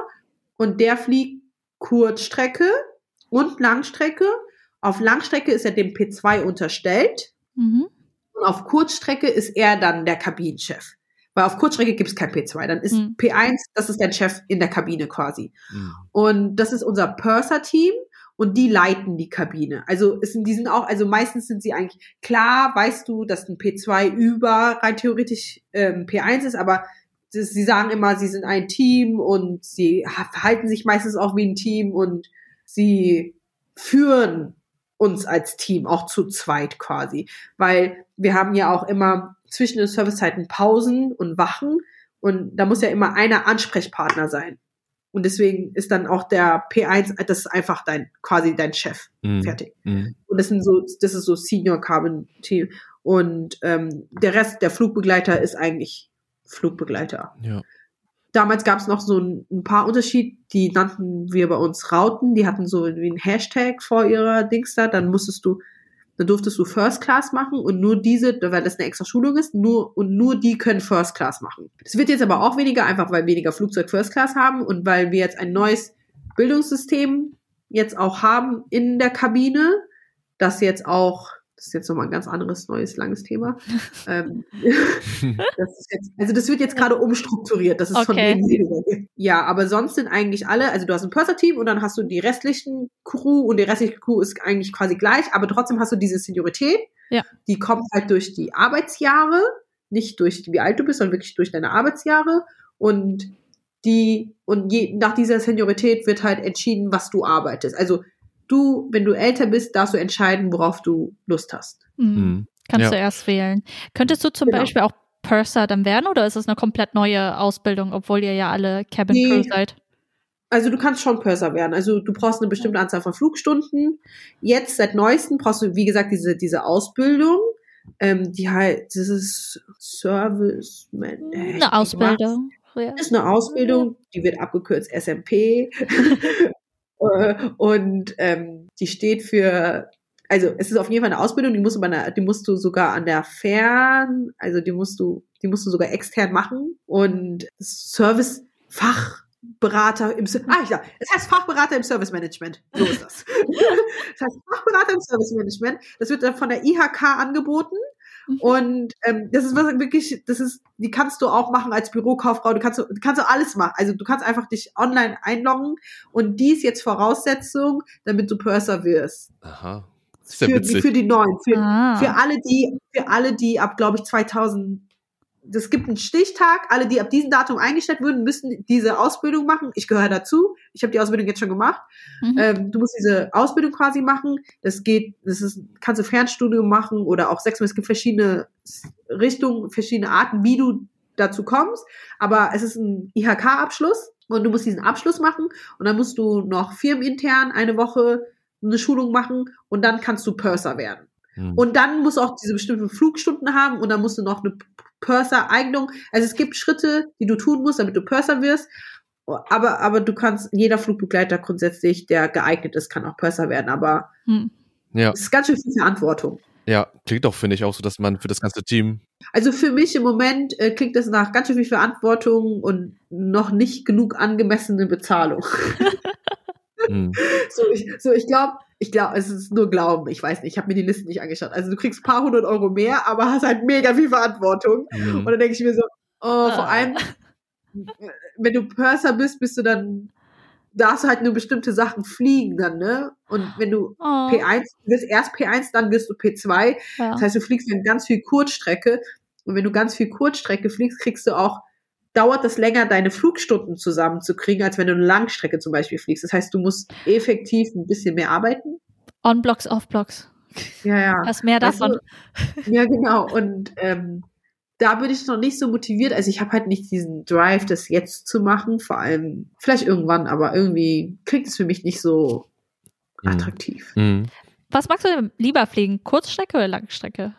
Also ich fliege lieber Langstrecke, weil du so schneller deine Flugstunden zusammenkriegst Mhm. und alles kompakt ist. weil man hat bestimmte Ruhe. Also wir haben sehr viel, ich sag jetzt mal, Macht über unseren Dienstplan. Du Mhm. hast quasi drei Requests, also es gibt ein Request-System, wo du dir deine Flüge wünschen kannst. Und du kannst, du hast einen Hauptrequest, einen Zusatzrequest und einen zweiten Zusatzrequest. Also wenn du es gut machst, kannst du dir drei Requests machen und du hast ja vier Wochen Arbeit und ich sag jetzt mal, wenn du drei Requests richtig machst, hast du nur eine Woche, wo du dir irgendwas reinlegen kannst, worauf du keine Lust hast oder was auch passieren kannst. Weil du willst ja da ein bisschen daneben planen, ne? Und ähm, wenn du eine Langstrecke fliegst, hast du einfach schneller deine Flugstunden zusammen, als wenn du eine Kurzstrecke fliegst. Und wenn du eine Langstrecke fliegst, hast du auch in der Regel mehr Ruhezeit, weil du ja ein paar Zeitzonen überquert hast, als wenn du eine Kurzstrecke fliegst. Und eine Kurzstrecke hat auch seine Vorteile, weil die Zeit geht schnell vorbei. Aber eine Langstrecke, also abgesehen von Jetlag und von dem Schlafmangel und Nachtflügen, hast du aber trotzdem einen, ich sag jetzt mal, angenehmeren Arbeitsablauf. Aber so bin ich halt, weil du gehst rein, machst die Passagiere fertig quasi, startest, machst den ersten Service Mhm. und danach gehst du in die Pause. Also Wie sieht die aus? Wie, wo gehst du schlafen? Ja, also du hast die, also du teilst die Kabine, also die Flugbegleiter werden aufgeteilt, halbe halbe quasi. Mhm. Und dann geht die erste Partie direkt nach dem Service, wenn wir abgeräumt haben, Licht ausgemacht und wenn ihr dann als Passagiere ausschlafen gehen könnt. Im 350, ich fliege jetzt meistens Langstrecken, muss dann 350 in München. Dann ist ganz hinten oben, es gibt kein oben bei einem 350, also es gibt für Passagiere kein oben. Aber es gibt ein oben. und, dann, und, dann, und dann geht man die Treppen rauf, also das, das ist so eine Tür. Ah. Und, dann, und ähm, dann sind oben acht Betten. Cool. Geil. Ja, also das sind ganz enge Kabinen, Ja. ja. Dann oben acht Betten. Deswegen zum Beispiel hinten, wenn du in einem 350er fliegst, äh, hast du hinten, nämlich die letzten Passagiere haben hinten keinen keinen Stauraum über ihren Köpfen, Mhm. weil das unsere Betten sind. Wirklich? wenn du, nicht, nicht in allen Flugzeugen, weil zum Beispiel in einem Ja. 330 oder in einem 340 hast du, hast du deine Schlafräume unten im Belly. Da wird Ja. extra ein Container reingegeben und unten im Belly, dann gehst du runter. Da hast als Passagier hast du keinen, merkst du es nicht. Also im Belly, Aber- da wo auch die Koffer sind und wo die Tiere sind und Genau, sowas. genau, da wo Frachtraum ist. Dann, dann ist, wird noch quasi ein Container reingeschoben Mhm. und da sind auch Betten drinne und da schlafen wir dann. Aber zum Beispiel im 350 sind es halt oben, das ist halt schon eingebaut und dann hast du halt die hinteren Reihen, haben dann hinten einfach keinen Platz für ihr Gepäck, weil da sind die Betten und unser Notausgang von oben wieder runterzukommen. Mhm. Und ja, dann gehst du rauf und dann je nach Flugzeit und je nachdem, wie wir mit dem Service durchgekommen sind, schlafen wir von 40 Minuten bis zu drei Stunden. Aber ist es wirklich schlafen? Also könnt ihr wirklich gut schlafen dort? Ist es okay? Also ich schlaf. Du schläfst. Ich Okay. schlaf. Also ich schlaf. Also bei 30 Minuten finde ich es ein bisschen unnötig. Mhm. Oder zum Beispiel New York ist auch nur eine Stunde oder so. Aber wenn du zum Beispiel Buenos Aires fliegst oder so. Das ist die längste Strecke, Oder- oder? Die Lufthansa fliegt, glaube ich. Ja, genau. Das bist du, das bin ich aus Frankfurt früher geflogen mit dem Jumbo, also mit der, mit der Boeing 747. Das fliege ich jetzt halt nicht mehr, aber auch wenn wir nach jetzt Japan fliegen, dauert es ja auch elf Stunden, dann hast du auch drei Stunden Schlaf. Und dann sind halt, weißt du, vor allem wenn ich geschattelt bin, Mhm. also wenn ich a- an, angefragt bin aus, äh, aus Wien und das ist ein langer Tag einfach und dann so ein Nickerchen ist immer schön, dann schläfst du einfach drei Stunden, aber auch wenn du nicht schläfst, du liegst drei Stunden wirklich Ausgeruht. li liegen Mhm. und kannst Serie schauen, kannst Musik hören, kannst machen, was du willst. Und dann nach dieser Zeit kommt ein Kollege rauf, weckt dich und dann wird einmal getauscht. Und Mhm. dann, äh, also wenn du da halt nicht schläfst, bist du halt in deiner Küche und schaust, dass einfach, das bereitest entweder den Service vor für, für, für, für, den, für den nächsten Service oder machst einfach sauber oder bist einfach dort und die Gäste klingeln ja die ganze Zeit und dann gehst du einfach zu den Gästen und kümmerst dich um die Gäste, aber du hast jetzt nichts Aktives zu tun, sonst ähm, manchmal sitzt du einfach auch von Nachtflügen, dann sitzt du einfach auch nur und schaust, dass alles passt. Du machst Toilettenchecks. Bei uns gibt's Toilettenchecks. Alle 15 Minuten müssen wir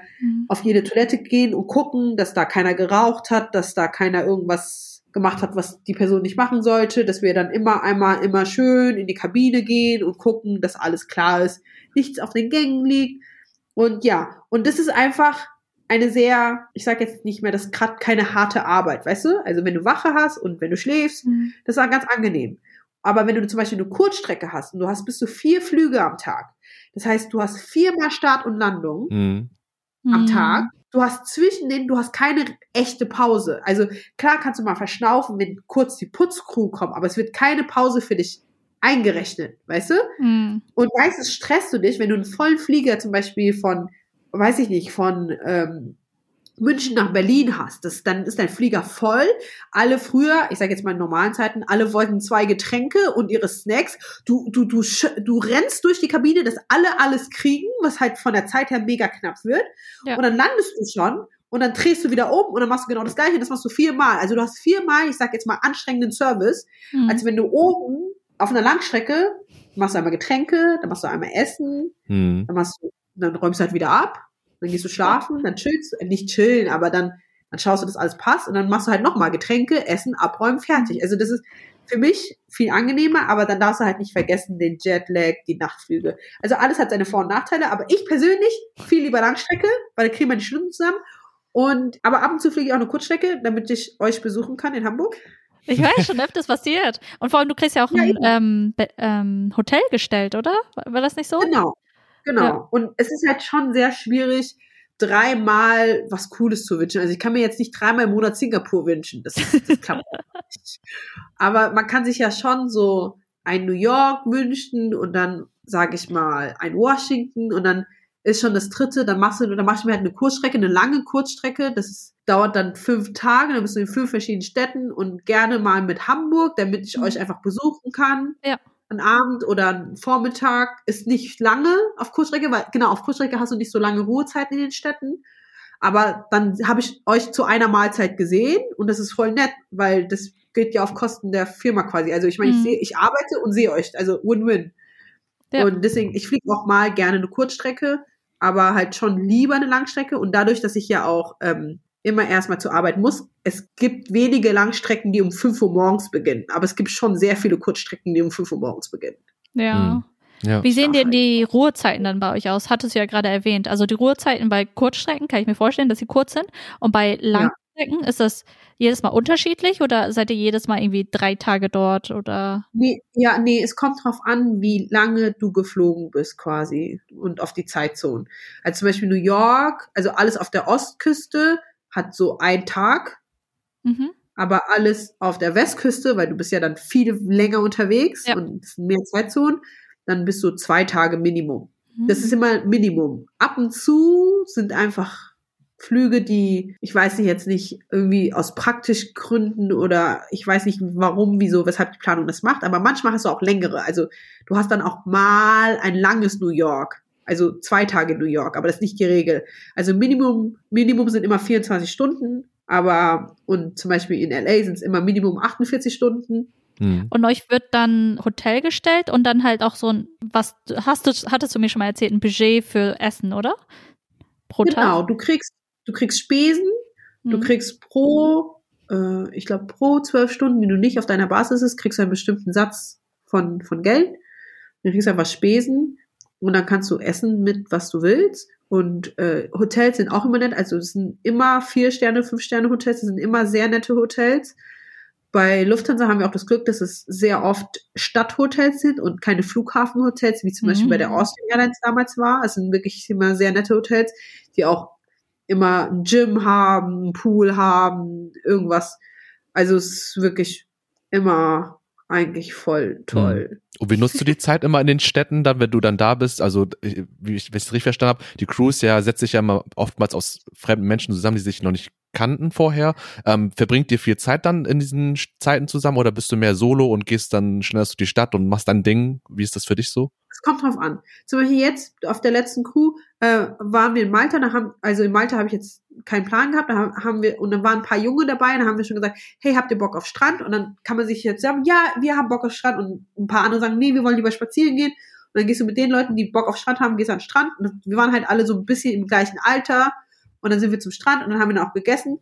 Und dann habe ich aber zum Beispiel in New York, ich bin, ich, ich liebe New York, aber ich bin so, ich habe in New York mache ich immer meine Essenstour und du hast nur 24 Stunden. Also meistens so Städte mit 24 Stunden machst du nicht so oft. Also man sagt schon so was wie, okay, am Abend können wir gerne essen gehen als Crew, wer, wer, aber wir sagen es immer sehr unverbindlich, so, wer da ist, ist da. Das ist so der Lufthansa-Satz, wer da ist, ist da. Also wenn du um 6 Uhr in der Lobby unten stehst, gehst du mit den Leuten essen, Meistens weiß der Kapitän, wo oder irgendjemand hat irgendein Steakhouse oder einen Burger vorgeschlagen. Mhm. Da gehe ich eher, oder so ein Absackerbier oder sowas. So, sowas mag ich nicht so gerne, weil für mich muss sich Essen lohnen. Ich will nicht einfach nur XY essen, für mich muss sich Essen lohnen. Mhm. Ähm, muss ich sagen, gehe ich nicht immer mit, aber zum Beispiel, manchmal gehst du da mit, aber so, so 24 Stunden machen schon eher viele Leute so ihr eigenes Ding. Vor allem New York, das fliegst du oft, da hast du dein eigenes Ding. Und zum Beispiel in New York mache ich auch mein eigenes Ding. Normalerweise, weil ich sage dann auch immer so, nee, ich muss mein Chinatown machen, dann muss ich meine Banh Mi essen, dann muss ich mein Mhm. mein Bubble Tea holen, dann muss ich meine, meine Egg Tarts holen. Ich habe das schon genau im Kopf und das will ich alles machen und das will ich alles frühstücken, weißt du? In New York haben Und wir nie auch schon mal getroffen. Ja, genau. und aber dadurch, dass ich mit ein paar Mädels schon in Malta gechillt habe, habe ich denen dann angeboten, hey, wir können in New York das gerne machen, aber ich mache das. Wenn ihr wollt, könnt ihr euch anschließen. Wenn ihr nicht wollt, auch okay. Und dann haben sich halt, ähm, weil wir uns halt in Malta so gut verstanden haben, sind die halt in New York mit mir gekommen. Also ich habe denen einfach gezeigt, hier gibt's geile Banh Mi, hier gibt's geile Dumplings, hier gibt's geile das. Und dann, wenn sie nicht mehr können, dann haben sie sich einfach abgesagt. Die haben gesagt, ey, ich kann nicht mehr essen. Okay, ciao, ich muss jetzt weiter essen. Ich bin noch nicht fertig. Und die anderen gehen dann einfach ihre Wege. Also du gehst dann einfach deine Wege. Ja. Aber so, ich sag jetzt mal, keine Ahnung, wenn du in LA bist zum Beispiel, was dann manchmal für mich schwierig ist, dann, also du kannst auch mit Kollegen zusammen requesten, die du kennst, so. Das machen nämlich viele, dass du das zusammen requestest, weil für LA brauchst du eigentlich in der Regel immer einen Mietwagen. Das, und das sind immer zwei Tage, das so, ja, man kann auch alleine die Zeit verbringen, aber da machen schon mehr Leute mehr Sachen zusammen. Weißt du? So, man geht gemeinsam zum Strand, man Ja. schaut, dass der Mietwagen voll wird, weil dann Ja. zahlt sie ja auch weniger automatisch. Oder zum Beispiel keine Asien, auch da, da, da, da gibt es viel, zum Beispiel in Asien gibt es viel mehr Zusammenhalt. Also da gehen immer 70 Prozent der Crew zusammen am Abendessen, weißt du? Gehen die was trinken und dann in, damals in Hongkong immer Party und so.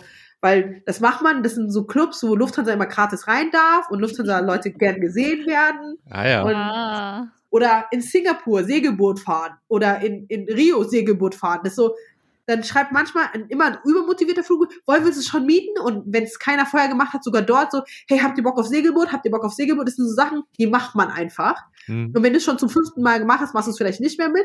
Aber es gibt immer ein paar, die es noch nicht gemacht haben. Und so fünf, sechs Flugbegleiter findest du immer, die dann mit dir Segelboot fahren gehen. Oder in Mexiko Heißluftballon fahren. Das sind so Sachen, die Ja, das sind so Sachen, die, die Lufthansa-Menschen gerne machen und dann wird es immer gemacht. Die, die euer Ding sind, ne?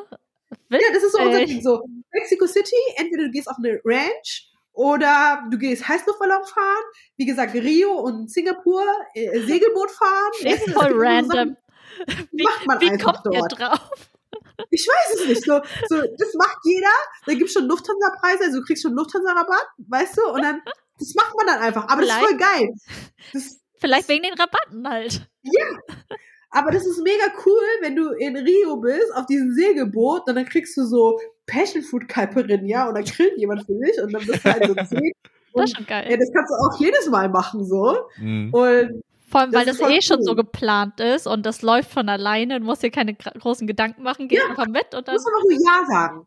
Ah, Also ich meine, man kann auch Pech haben und du hast mal eine Crew. Also es gibt halt so, ich sag jetzt mal, ältere Kollegen, die einfach wirklich ihre Wäsche mitnehmen. Oder es gibt halt viele Kollegen, die studieren, die müssen noch ihre Masterarbeit oder ihre Bachelorarbeit oder irgendeine Hausarbeit Oh. schreiben. Weißt du? Und dann, wenn du, wenn du Pech hast und irgendwie über 50 Prozent deiner Crew so drauf ist, zu zweit kannst du dir halt kein Segelboot mieten, ne? Das, das, das wird Leider nicht möglich. Aber dann das nächste Mal dann. Ja, genau. Und dann, und dann machst du, dann machst du halt nur normale Sachen. So gehst an den Strand, gehst einfach die Stadt besichtigen. Ja. Und am Abend gehst du dann essen, so. Aber wenn du eine coole Crew hast, wo alle Bock haben, weißt du, dann, und dann noch ein paar Angehörige mitgenommen haben, so, dann feierst du auf dein Segelboot mit deinen Passion Fruit. Ich finde ich find auch, ähm, das äh, kann ich mir sehr gut vorstellen, was das ist für viele Leute, die sich das vielleicht auch vorstellen können, das auch zu machen zu wollen, diesen Job. Das ist auch so vielleicht so eines der größten Reize ist eigentlich dieses in fremde Länder, fremde Städte zu reisen und dann halt, das, das wäre halt für mich so wichtig, dann zu gucken, wie lange man Zeit hat und wie man diese Zeit nutzen kann in diesen Städten, weil das, glaube ich, dieser große Punkt ist, oh, ich kann als Flugbegleiter, Flugbegleiterin reisen und ähm, fremde, auf beruflich, fremde Länder, fremde Kulturen irgendwie entdecken und das ist so Würde man denken, und so im Ideal. Und das ist spannend zu hören, wie die Realität aussieht, dass man da auch tatsächlich die Zeit nutzen kann, auch alleine, aber auch zusammen als Team. Und wenn man ähm, das gut nutzt, dann kann man auch so coole Aktivität machen, die du beschrieben hast, so, ähm, keine Ahnung, mit dem Segelboot oder irgendwo Heißluftballon fahren. Hätte ich auch null gedacht, dass ihr das so als also so standardmäßig bei Lufthansa so macht. so witzig. So du eigene Kultur. Ja, du nimmst auch deine Zeit ganz anders wahr, weißt du? Das ist so, also ich sag jetzt mal, 24 Stunden Layover wird wirklich meistens nicht so viel gemacht. Es, es ist, du, du hast, du musst auch schlafen. Du, du, du kriegst, eins der Flüge ist immer ein Nachtflug, weißt du, du hast Jetlag, du musst immer irgendwie schlafen. Ähm, da macht man eher wenig, ähm, aber ab 48 Stunden ist schon so dieses, oh, was können wir machen? Wie können wir die Zeit nutzen? Wir sind dann wirklich einen Tag fünf Stunden rausgefahren, nur auf diese Wüste. Weißt du, normalerweise, du würdest es nie machen, weißt du? So im Urlaub, wenn du drei Wochen Urlaub machst, ja, kannst du mal auf dem Weg so, so die Roadtour. Aber als Flugbegleiter, du nutzt deine Zeit, also wenn du Bock hast, wenn du einfach Mhm. motiviert bist und auch irgendwie das nötige Kleingeld hast, sag ich mal, weil wir haben jetzt nicht so einen Top-Lohn oder so, aber wenn es wenn es ein Wert ist, so, dann machst du das auch und dann dann nutzt du deine Zeit wirklich optimal und machst alles, was du machen kannst, so. Und ja, also ich mache das gerne und deswegen, das ist zum Beispiel auf Kurzstrecke. Wenn du zum Beispiel nachts in Barcelona landest und am nächsten Tag um 1 Uhr rausgehen musst, dann hast du halt auch nicht viel von Barcelona hast, weil du schläfst Mhm. dann bis 11 und in zwei Stunden hast du Pickup, du musst eine Stunde vorher, da kannst du nichts machen. Dann bist du zwar in Barcelona, aber du kannst dann nichts machen, außer dir Roomservice bestellen vielleicht. Aber so auf Langstrecke, wie gesagt, Minimum immer 24 Stunden, da kannst du eigentlich auch, ein halber Tag ist immer da, so, weißt du, seh, so sehe ich's, ein halber Tag ist immer da. Klar kannst du die ganze Zeit auch im Hotel sein. Und manche Städte sind halt auch nicht so an, so, so super nice. Ich weiß nicht. Aber ich, ich finde alles interessant. Allein die Kultur, dass du draußen essen kannst, dass du Mhm. andere Leute Essen. siehst. Das ist echt Ja, cool. genau. Also für mich ist, also für mich ist eigentlich, es gibt wenige Ziele. Ich meine, jetzt mit Corona war es halt schon, wo du ab und zu Quarantäne machen musstest und so. Natürlich ist es nicht nett, weil dann bist du dahin, zehn Stunden geflogen, dann darfst du nur im Zimmer sein, 24 Stunden, dann fliegst du wieder zurück. Das ist nicht so spannend natürlich. Aber das gehört ja auch dazu. Ja. Und, oder wenn du einfach in einem, das gibt's jetzt bei uns nicht, aber früher bei der Austrian Airlines bin ich halt oft geflogen. Ich meine, ich hatte es mir dann gewünscht, weil ich dann in Frankfurt war, aber das war halt auch nicht so spannend, wo du einfach vier Tage hintereinander Salzburg, Frankfurt, Salzburg, Frankfurt, Salzburg, Frankfurt, Salzburg, Frankfurt. Weißt du? Wie viele Flüge dann- am Tag? Also vier Tage hintereinander, vier. aber Vier, vier Flüge am Tag, aber du bist so, und ähm, vier Tage? du auch? bist, Was?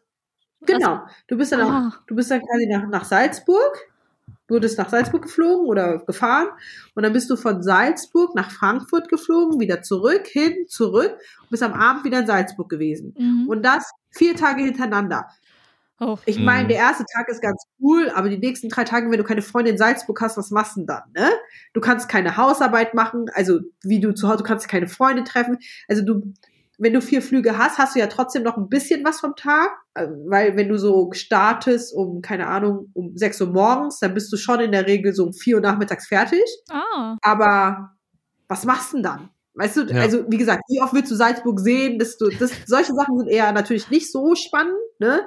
Aber das gibt's bei der Lufthansa eigentlich eher weniger, weil Lufthansa macht das, also du, du bist dann immer einen Tag in Barcelona, dann bist du in Lissabon, dann bist du in Hamburg, dann bist du in Berlin, vielleicht bist du dann wieder in Hamburg. Aber ist nicht so ganz eintönig.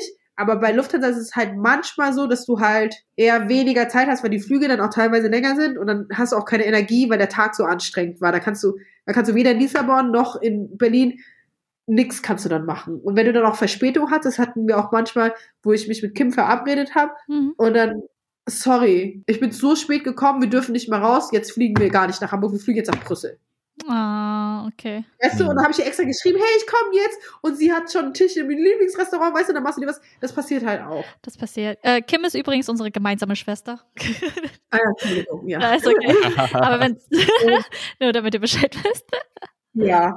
Ah, also müsst ihr da schon, also es, ja, vor allem bei Flügen kann immer was dazwischen kommen. Müsst ihr euch Eben, anpassen. aber ne? wo, ja, aber normal auf Langstrecke, wie gesagt, du kannst eigentlich immer was machen. Ja. Außer so ein paar Länder, so wenn du in Krisengebieten bist. Zum das Beispiel, halt welche, in welchem warst du? So, ich war in Port Harcourt, das ist in Nigeria, Mhm. und da war Bürgerkrieg quasi. Und ähm, das war auch so der schlimmste Flughafen, weil es kein Flughafen mehr ist. Der war, der Mhm. wurde irgendwie vorher kaputt gemacht. Und Was war ähm, das für ein Flug?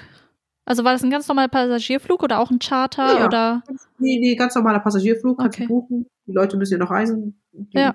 paar Nigerianer. Und Bordverkauf hast du da gut gemacht, weil du nicht so viele Einkaufschancen hattest wohl dort, dass du an Bord relativ gut verkauft hast. Ah, okay. Ähm, aber der Flughafen waren nur noch Zelte. Krass. Wow. Es waren wirklich nur Zelte. Und da ist auch nur die Air France und die Lufthansa hingeflogen. Also nur wir beide. Also nur die beiden Fluggesellschaften, sonst gab es auch keine Flugzeuge. Also da war einfach nur ein Krass. Feld mit zwei Flugzeugen, Air France und Lufthansa. Und dann wirst du auch, du darfst auch keine Fotos machen, gar nichts. Und dann wirst du halt so durch, durch dieses Gelände geführt, was wirklich nur Zelte waren. Und dann wirst du auch mit einem, äh, so mit Begleitung, mit Armeebegleitung zu deinem Hotel gebracht. Hm. Also mit richtigen heftigen Gewehren vor dem Crewbus, hinter dem Crewbus. Ja. Und ähm, ja, wirst du ins Hotel gebracht, dann bist du 24 Stunden im Hotel und darfst das Hotel nicht verlassen. Mhm. Soll, es halt gefährlich ist. solltest es auch nicht verlassen, wahrscheinlich. Ja, genau. Also du darfst es auch nicht. Ja. So. Also du darfst das Hotel einfach nicht verlassen. Und das war jetzt, das ist so, da kriegst du halt nichts vom Land mit. Und da ist jetzt zum Beispiel, das war bestimmt das netteste Hotel, was sie dort gefunden haben, aber das netteste Hot- Hotel dort war jetzt halt nicht so unsere normale. Also die Klimaanlage war ein bisschen blöd, es war ein bisschen laut, es war, es war auch gruselig, weil ein bewaffneter Mann im Gang steht, so Mhm. auch nicht so cool. Aber ich muss sagen, ich sehe ja aus allem das Positive. Frühstück war gratis.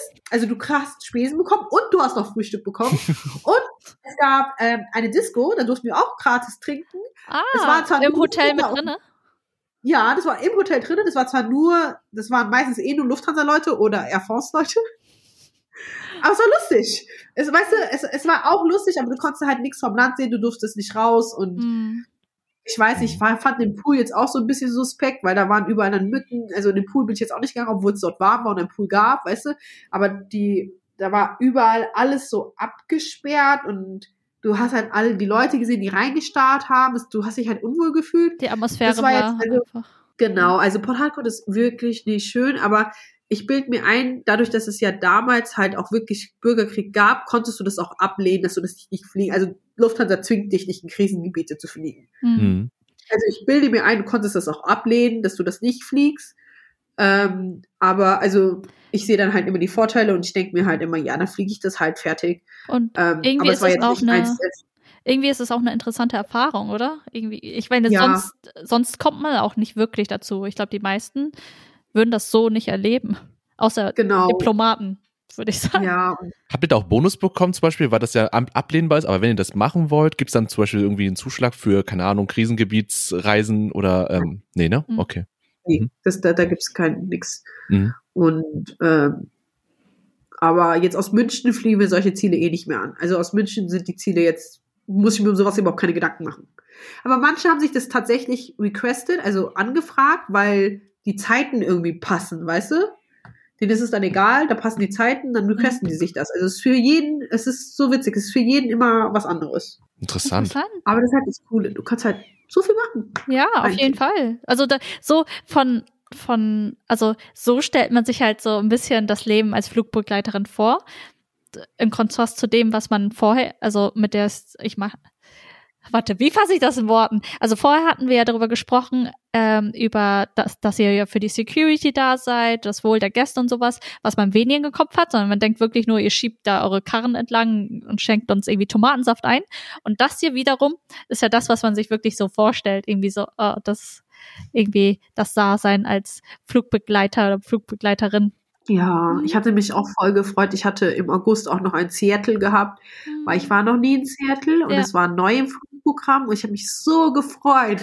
Und dann war ich schwanger. Ich habe mich auch gefreut, dass ich schwanger bin. Ich war auch sehr traurig, dass ich nicht nach Seattle konnte. In Seattle hast du auch zwei Tage und ich habe auch eine Cousine in Seattle und ich wollte jetzt schon Oh. schreiben, hey Tibau, ich komme dich besuchen. Habe ich nicht gemacht, zum Glück, weil, wie gesagt, man weiß, also die Fliegerei ist halt schon sehr schnelllebig, man weiß nie, was passiert. So, es kann sich ganz schnell Pläne ändern, es kann sich, also nichts ist sicher quasi. Mhm. Weißt du, es kann alles ändern. Wind, okay, wir können starten, fertig. Ganzer Dienstplan ist kaputt. Ja, also, oder Das hatten oder wir die irgendwas letzten paar passiert. Wochen mit dem Unwetter. Ja. Da wurden ja auch so viele Flüge gecancelt hier. Genau, so viele Flüge oder jetzt auch mega Krise wegen den russischen Flugraum, äh, Ja. äh, Raum, da und da nicht rüber. Also es ändert sich so viel so schnell oder allein wenn du auf Kurzstrecke passiert das meistens, wenn du halt morgens schon eine Verspätung mitnimmst, weil Koffer nicht gefunden, Passagier nicht gekommen, ganz ganz banale Dinge. Mhm. Du ziehst es den ganzen Tag mit und am Ende des Tages hast du zwei Stunden Verspätung, dann bist du beim Flugverbot und dann kannst du den letzten Flug nicht antreten. Und dann so. Also Fliegerleben ist super, super schnelllebig, deswegen Mhm. kann man eh nichts sicher planen. Ja. Aber so grundsätzlich passiert schon das, was passiert und dann, dann ist schon immer so, also ich freue mich immer, wenn ich arbeiten gehen kann. So, ja, Seattle. Wäre so. Achso, und ich wollte nur fragen, ist, äh, bis auf Seattle ähm, würde mich jetzt so interessieren, was für dich persönlich dann noch äh, Städte oder Orte, Länder sind, die du gerne noch ähm, reisen, bereisen möchtest, vielleicht sogar die auf Lufthansa äh, auf, von deinem Arbeitgeber auch möglich sind, aber die du bisher noch nicht ähm, probieren konntest. Also äh, Malediven kriege ich nicht, weil das Seniorität. Ah, Weil also Request-System geht auch nach Seniorität. Das heißt, wenn, Ah. du, wenn du älter bist, kriegst du auch die netteren Sachen eher. Also wir sind mal eine Zeit Malediven geflogen. Ich weiß nicht, ob wir gerade Malediven fliegen. Ich krieg das auf keinen Fall. Das ist wäre super nice. vielleicht in ein paar Jahren. Weil da hast ja vielleicht so. Ich, ich, wir waren einmal auf Mauritius, also privat jetzt. Äh, und dann hast du, wir sind dann auch Standby, also wir dürfen ja Standby fliegen. Wir fliegen für, ähm, ich zahle nur 10% und Steuern, aber ich fliege dann auch nur, wenn Platz im Flugzeug ist. Also wenn überbucht ist oder wenn zu viele Gäste sind, komme ich nicht mit, also darf ich nicht mitfliegen, Punkt. Aber wenn Platz ist, darf ich halt für 10% plus Steuern mitfliegen quasi, mein Mann und ich. Hm. Und dann waren wir auf Mauritius und sind dann auch hingeflogen. Äh, wir waren auch eine Woche da und die haben Wo Wochenstops. Wir nennen das einfach Wochenstops, weil es geht nur einmal die Woche ein Flugzeug hin und einmal die Woche zurück. Das bedeutet, Mhm. die Crew bleibt auch eine Woche. Cool. Oh. Ja. Weil, weil es geht ja, es geht ja kein anderer Flug. Also würde Ja, ein Flug klar. in zwei Tagen gehen, würde die Crew, aber dadurch, dass wir nur eine Woche, bleibt die Crew auch eine Woche. Und wir sind mit der gleichen Crew hin und wieder zurück. Und er, Dominik sagte, also Dominik ist mein Mann, Ja. der meinte dann auch so, äh, Schatz, wieso kannst du dir das nicht requesten? Und ich so, ja, dann so, wenn ich 50 bin und 30 Jahre in der Firma, dann geht es vielleicht.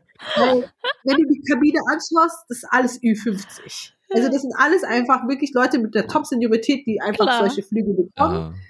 Einfach weil du lange in der Firma bist. Und das krieg, das kriege ich dann, wenn ich dann auch so lange in der Firma bin.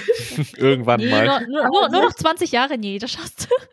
Ja, ja, nur noch 20 Jahre. Also solche, oder ich habe es nicht mal geschafft nach, ähm, wir fliegen auch, also aus München weiß ich nicht, aber früher sind wir auch äh, aus Frankfurt Cape Town angeflogen und da war ich noch nie, also ich war schon in Südafrika, also ich war schon in Johannesburg, aber ich war halt noch nie in Cape Town und ich hätte so Lust auf Cape Town, aber ich habe es halt, also nicht Lust genug, dass ich privat jetzt das als Urlaub mache, weil ich lieber Urlaub in Asien mache, weil das Essen einfach geiler ist für mich so. Aber, ähm, aber so als, als, als, als Arbeit wäre das schon sehr nice. Aber das, das hat noch nicht geklappt, weil Mhm. mir dann irgendwie immer was anderes wichtiger war. Also ich denke schon, dass ich es vielleicht mal gekriegt, das ist realistischer als jetzt Malediven oder Mauritius. Mhm. Also Cape Town ist schon realistisch und ich habe auch viele Kollegen, die in meinem Arbeitsalter sind, die das mal gekriegt haben.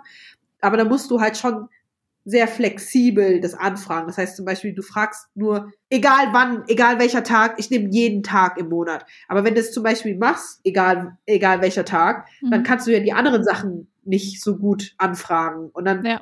musst du einfach alles auf eine Sache fokussieren und dann kann dir den Rest des Monats so viel passieren. All in. Und, ja, genau. Und dann können dir, weil wir haben ja auch Tagestouren. Also es gibt ja auch, es gibt auch Flüge, wo du einfach nur einen Tag hingehst, Berlin hin und zurück und dann fertig. Das ist aber für mich, wenn ich 500 Kilometer zur Arbeit muss, voll blöd, mhm. weißt du? Dann kriege ich 10 Euro Spesen, habe äh, vielleicht anderthalb Flugstunden und habe aber 70 Euro für Benzin ausgegeben und äh, saß mhm. 10 Stunden im Auto. Ja. Und sowas passiert dir aber, wenn du einfach so, so random Sachen dir requestest, einfach nur nach Ziel, ne? Ja. Und deswegen muss ich immer schauen, wenn ich requeste, dass ich auf meine Stunden komme, dass ich anfahren kann, dass ich wieder nach Hause komme und da war mir halt Cape Town noch nie wichtig genug, dass ich das irgendwie nicht vergesse oder war auch nicht da oder habe ich auch nicht gekriegt. Aber das wäre, also Cape Town wäre super, super nice und halt diese Standard-Malediven, Mauritius. Man mhm. muss es echt voll strategisch angehen, euer, euer, eure, ja. euer Schichtplan und dies und das und keine Ahnung. Da, so, das, ist, das ist eine, ganz, eine ganze Wissenschaft dahinter. Weil als ich noch in Frankfurt war, dadurch, dass ich Familie in Frankfurt hatte und auch teilweise ein bisschen noch in Frankfurt gearbeitet habe, war mir das egal. Dann habe ich auch immer Orio, ja, oh, Tokio, ja. alles, worauf ich Lust hatte, habe ich immer requestet. Egal welcher Tag, ist doch egal, ne? Aber seitdem ich in München bin und einfach nicht mehr so eine, eine klar habe ich da meine Freundin, aber es ist jetzt nicht so wie wenn ich bei meiner Mutter schlafe. Und in München kann ich nicht extra arbeiten und in München bin ich auch einfach nicht so gerne. Deswegen musst du da die ersten Monate, das war eine reinste Katastrophe. Das war so, ich hatte vereinzelte Tage, so nur ein Tag frei, dann zwei Tage Dienst, dann ein Tag frei, dann wieder ein Tag Dienst, total verstreuter Dienstplan. Und dann habe ich gedacht, oh Gott, das wird so anstrengend. Geht nicht. Als wenn du einfach nur so dreimal New York fliegen müsstest, weißt du? Ja. Aber ich habe dann gelernt, und man lernt ja draus und ist dann okay. Mhm. Und deswegen sind manche Leute Senior später. Ja, genau. Ja. ja Aber sonst, ähm, ich würde gerne nochmal zum Fliegen selber zurückkommen. Der Flug ist ja auch bestimmt, äh, ich meine, da kommen ja voll viele Faktoren dazu, jetzt wie, wie turbulent der Flug ist, aber ich, ich kann mir vorstellen, dass dein Arbeitsalltag sehr abhängig ist von den Passagieren auch, oder? Wie sie sich benehmen und so, oder wie der Service ja, läuft und dies und das. Hattest du schon irgendwie Auseinandersetzungen da? Ähm, aus, also ich finde, mein Arbeitsabend ist abhängig von der Crew und den Passagieren. Also mhm. wenn die mhm. Crew nicht funktioniert, wenn da schon Zicken anfangen, wenn da schon Hierarchieprobleme sind, so wird's mühsam, weil dann selbst auf so einem kleinen Zeitraum, in so einem kleinen Zeitraum, dann, dann fließt oh. es nicht. Weißt du, wenn jemand unbedingt in die Küche möchte, also wir haben ja eine Galley-Position, Galley ist unsere Küche, mhm. und dann aber es nicht hingekriegt, alles zu machen, so wie er es sollte und alle helfen müssen, fällt uns ja woanders die Kapazität. Ja. Und dann ist schon chaotisch. Mhm. Dann ist schon, dann ist schon Krise. Und, ähm, und ja, bei den Gästen auch. Also wenn dir, also wenn, wenn, wenn du schon Medical beim Service, also Medical ist halt ein medizinischer Notfall. Mhm. Wenn irgendwas passiert, dann ist, dann bist du auch draußen. Dann brauchst du Flugbegleiter am Ort, aber musst schauen, dass die anderen auch versorgt sind. Ja. Das ist auch, das passiert öfters. Aber so, oder wenn einfach jemand jetzt, wie jetzt Corona fällt, die Maske nicht aufziehen will und dann aber so lange mit dir diskutiert, bis er rausgeschmissen wird. Also mir ist es jetzt noch nicht passiert, also ich musste beim dritten oder beim vierten Mal ging es dann doch, ne? Mhm. Aber ich habe von Kollegen gehört, dass sie so lange diskutieren, dass sie diese Menschen dann teilweise rausschmeißen mussten. Und dann hast du eine ganze Flugverspätung und dann sind die ganzen Gäste einfach sehr unentspannt, wenn sie ihre Flüge verpassen, ne? Ja. Weil sie dann stranden einfach teilweise und dann nicht wissen, wohin, nicht wissen, und dann noch mit mhm. ihren Kindern. Und dann hast du auch wegen Corona jetzt hast du keinen Service, weil wir sollen ja nicht so viel Gästekontakt haben, ja. für unsere Sicherheit auch und für eure Sicherheit auch. Mhm. Aber dann, dann, hast du aber nichts außer eine Flasche Wasser und ein Stück Schokolade. Und dann sitzen die aber teilweise ewig da, weil du ja am Boden doch so lange mit diesem Eingast diskutiert hast und konntest nicht losrollen. Mhm. Und es zieht sich alles und das ist für alle super ärgerlich. Also, also die Wut kommt dann auf dich, weil du bist der erste Ansprechpartner, aber du kannst halt auch nichts dafür. Mhm. Und, und, und kriegst aber die ganze Wut dann auf dich und dann ist schon dein Arbeitstag so nicht mehr so wunderschön. haben, haben, aber haben die Passagiere denn tendenziell, also vor allem jetzt während dieser Corona-Zeit, tendenziell Verständnis dann dafür, dass es nicht eure Schuld ist. Also die Nee, meisten Das haben sie nie, weil sie haben sie nie. Nee, wirklich, wirklich nicht, weil wir sind einfach so der, der erste Ansprechpartner. Die sagen zwar danach, nachdem sie uns angeschrien haben, ja, ich weiß eh, sie können nichts dafür, weil was kann ich dafür, oder letzte Woche, was kann ich dafür, wenn es stürmt? Was kann ich dafür, wenn es stürmt? Ich kann nichts dafür, es tut mir echt leid, aber ich kann nichts dafür, weißt du? So, ich kann nichts dafür, dass wir jetzt nicht starten können. Das geht einfach nicht. Wollen sie sterben? Wollen sie den Sturm, wollen sie den Sturm fliegen und sterben? Ich nicht. Ja? Und, aber du bist der erste Ansprechpartner. Du bist die Person, die die sehen. Also sind die dann- ge generell, also tendenziell die meisten Gäste einfach angespannt und nerven. Nein, natürlich nicht. Aber viele und auch wenn sie danach sagen, ja, ich verstehe eh, sie können nichts dafür. Ja, aber sie haben nicht die letzten 20 Minuten angestaut. Das hilft mir jetzt auch nicht. Aber danke. Mhm. Oh. Ähm, Und dann gibt's halt schon auch noch Einzelfälle, wo, wo einfach komische Dinge passieren. Weiß ich nicht. Wie Ich zum habe Beispiel? hab auf, wir sind dann auch irgendwo Südamerika geflogen. Ich weiß jetzt gar nicht, ob ich nach Sao Paulo oder Rio war, Mhm. aber ich war ziemlich sicher Südamerika, weil die sprechen dann halt äh, alle wenig Englisch und ich kann kein Portugiesisch. Und da war eine Dame und die war dann, aber das war zum Glück in einer Zeit, wo du keinen Service gemacht hast, sondern also kein Essen oder Getränk ausgeteilt, sondern das war in so einer Wachezeit quasi. Ja. Und dann habe ich halt wie normal nach den Toiletten abgecheckt und die Dame war komplett nackt. Also ich habe die Tür aufgemacht, sie war nicht abgeschlossen, die Dame war komplett nackt. Ich so, Okay. are you okay? Und die war halt total benommen. Die war total benommen. Sie war nicht aggressiv, aber sie war benommen und sie wollte so auf dich zukommen, aber du wusstest Oh. nicht, was du machen solltest. Ich habe dann meinen Purser geholt, also Mhm. meinen Kabinenchef, habe gesagt, ich weiß nicht, was ich machen soll, was sollen wir jetzt machen? Ist sie jetzt ein medizinischer Notfall? Ist sie jetzt, randaliert sie? Ich kann es gerade nicht einschätzen, aber das ist halt nicht normal, dass sie da halt nackt rumliegt, aber halt auch nicht zumacht und also Ah. Dann bist du nackt im Flugzeug. Und sie war dann halt auch total benommen und das war auch so eine, äh, so, okay, ähm, das steht nicht im Buch. So, Ja. was machen wir jetzt? Ja. Was machen wir? So, also, aber sie hat mich jetzt nicht angegriffen, sie war einfach total benommen und hat dann immer die Tür wieder zugeschoben. Da habe ich gesagt, ja, dann schließen sie auch ab. Aber sie hat mich dann nicht verstanden und dann hat sie aber dann Hilfe und dann, aber beim nächsten Mal Mhm. 15 Minuten später machst du auf und sie lag total benommen auf ihren Stuhl. Also sie sah so aus, als würde sie Hilfe brauchen. Ja.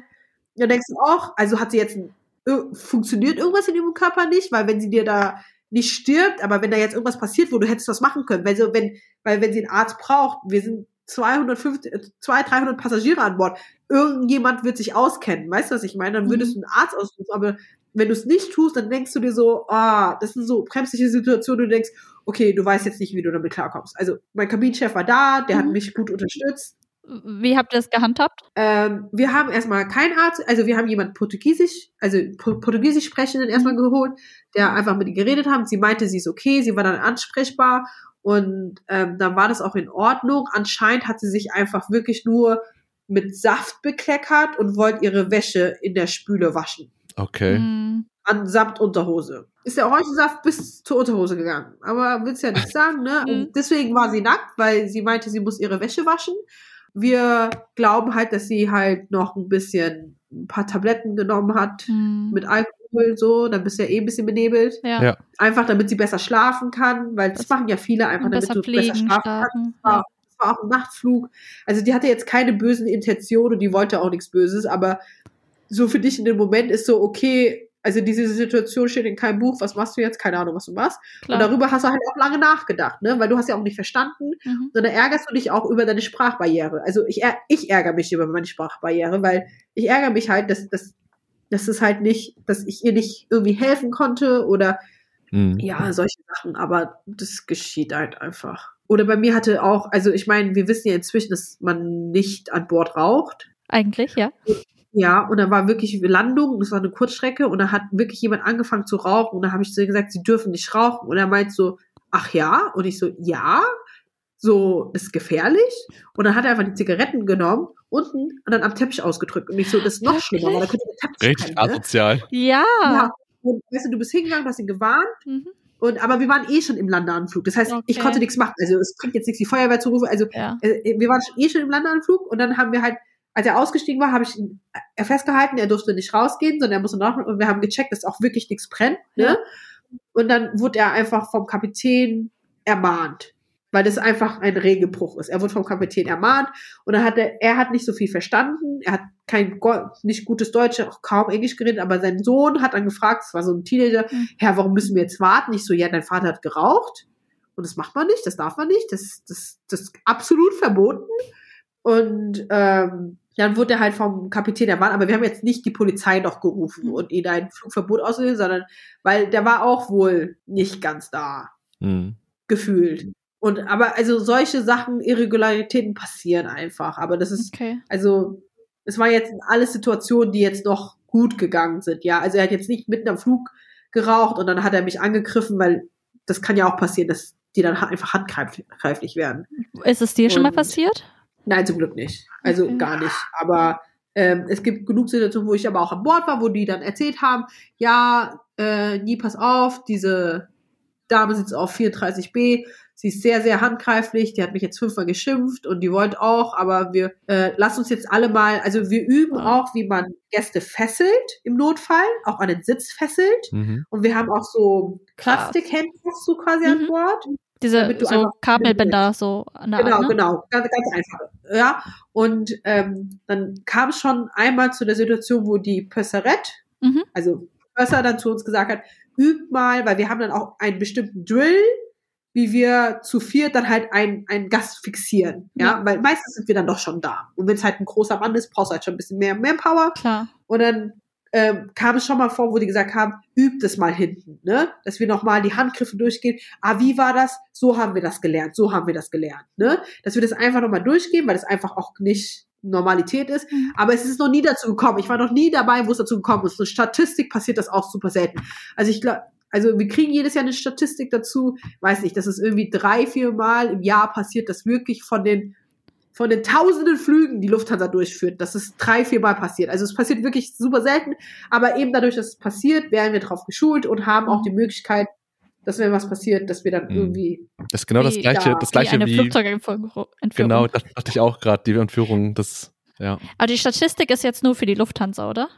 Weil in letzter Zeit vermehrt zum, auf Instagram und sowas sieht man ja schon häufiger, dass, ähm, nicht häufiger, aber schon, es gibt ein paar Videos, wo man sieht, wie Passagiere wirklich gefesselt worden sind oder so. Vor allem, weil sie so Ja. aggressiv geworden sind, wegen, den, wegen der Maskenpflicht, wegen Corona-Bedingungen und sowas. Also, Ich glaube, mit ist Corona ist auch ein bisschen mühsamer geworden. Aber ich muss auch sagen, ähm, europäische Airlines oder asiatische Airlines Mhm. sind nicht so ganz rabiat wie amerikanische Airlines. Das ist jetzt nur gefühlt, Gefühl, äh, äh, woher kommt dieses Gefühl? Weil die sind immer so, that's the law, you have to do this. So. Hm, Und wir sind mehr auf Deeskalation. Also wir sind wirklich so, ja, bitte schauen Sie noch mal. Also wir im Notfall können wir handeln, aber wir sind mehr auf Deeskalation, weil wir auch einfach irgendwie kulturell ein bisschen anders sind. hm. Und ich habe ich hab das Gefühl, dass in Amerika halt immer, dass das schneller eskaliert. Also es wird nicht nicht nicht nicht so viel deeskaliert. Mhm. So habe ich das Gefühl, vor allem wenn du, also wenn du drauf achtest, diese Videos, das sind meistens amerikanische Airlines. Ja, definitiv, wollte ich gerade auch sagen. Also wirklich. Oder so richtig merkwürdige Videos. Und meistens sind das irgendwelche äh, Kontinentalflüge, also so äh, Ja. in Amerika oder so. Eben. Vor allem auch so mit Deswegen. ihren äh, Emotional Support Animals und sowas. Ich weiß nicht, ob das bei Ja. euch erlaubt ist. Ich glaube nicht, oder? Aber Wir haben Emotional Support Animals, aber ähm, und da gibt's manchmal auch Probleme. So, bitte lassen Sie Ihre Katze auch wirklich da drinnen. Bitte?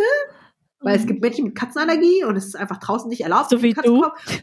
Ja, und manche sind halt schon dieses, sie nehmen es da trotzdem mal raus. Und die musst du immer wieder ermahnen. Die musst du immer wieder ermahnen. Aber die meisten Leute sind, sagen dann okay und geben sie wieder rein. ja. Und nicht dieses, äh, ich darf machen, was ich will. ich bestehe auf äh, meine so? Rechte. Ja, ich habe meine Rechte, bla bla bla. Und dann sagst du einfach, nein, haben sie nicht. Ja, also ich habe schon das Gefühl, dass in Amerika ein bisschen mehr eskaliert. Also wir sind schon sehr, sehr Deeskalation, Deeskalation, Deeskalation. Äh, am besten erstmal den Gast nicht mitnehmen. Wir schauen uns jeden Gast sehr, sehr genau an. Also das ist auch im Briefing so. Schaut euch die Gäste an, weil wenn die schon super alkoholisiert sind und schon Hm. am, beim Einsteigen vor, nehmen wir die erst gar nicht mit. Wir nehmen keine Probleme in die Luft, weil in der Luft wird alles schlimmer. Mhm. Ja, in der Luft Ja. wird jede Krankheit schlimmer, in der Luft wird jedes Problem schlimmer, in der Luft wird immer alles schlimmer. Deswegen nehmen wir nichts mit, was wir nicht wollen. Und dann, deswegen schaust du dir, also vorne sind immer zwei, der die Purser und äh, ein Flugbegleiter ist vorne. Manchmal kommt jemand von Cockpit auch die Gäste begrüßen und wir gucken uns jeden Gast an.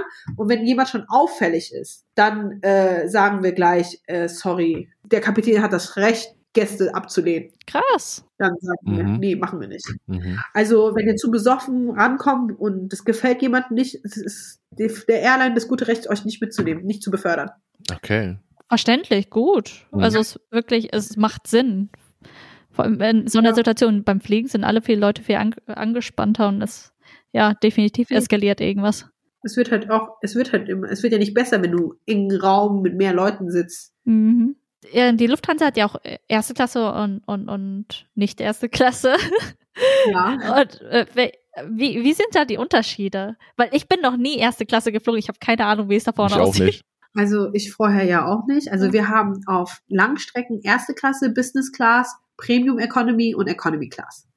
Und du hast in der ersten Klasse, das sind halt, es sind so Kleinigkeiten, aber es sind schon sehr nette Kleinigkeiten. Also dein Sitz ist sehr breit, es lässt sich komplett, also erste Klasse jetzt, ja, lässt Hinlegen. sich komplett ausfahren. Geil. Du kannst dich richtig hinlegen. Oh. Du hast nur acht Gäste, also es gibt, glaube ich, keine, keinen Acht? Flieger mit mehr als acht Gästen First Class bei uns. Und ähm, wenn du auch nur vier Gäste hast, machen die ma- manche Flugbegleiter einen Sitz für dich als Bett und einen Sitz zum Arbeiten. Also einen Sitz zum Arbeiten, einen Sitz als Bett. Und das ist halt alles so, so orange, so, so beiges Leder. Du hast einen Mhm. Fullscreen, so, so wie ein normaler Laptop-Screen, also es ist ein großer Screen. Ähm, du kriegst Champagner, du kriegst sehr viele Auswahl von feinen Cognacs, von feinem Wodka. Wie zum Beispiel in der Business Class kriegst du, sage ich jetzt mal, Absolut Wodka und in der First kriegst du Grey Goose Wodka zum Beispiel. Hm. Du kriegst ein Kaviar, du hast halt Auswahl, du hast, ähm, du bist, wir nennen das Master of Time. Du kriegst dein Essen, wenn du Lust hast. Wenn du Hunger hast, sagst du, ich möchte jetzt essen, dann kriegst du dein Essen. Ähm, was intern noch passiert, dass wir schauen, dass du wirklich deine Auswahl hast, weil auch in der Business Class gibt's nur 50% Fleisch und 50% Fisch, sage ich jetzt mal. Mhm.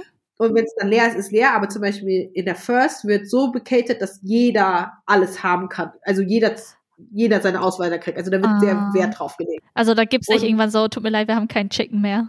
Hoffentlich nicht. Also mal kann das passieren, aber in der Regel nicht. Und dann wird auch zum Beispiel dein Essen in, auf, auf sehr schön Porzellan, sehr, sehr schön angerichtet, wie, wie im Restaurant, weißt du? Mhm.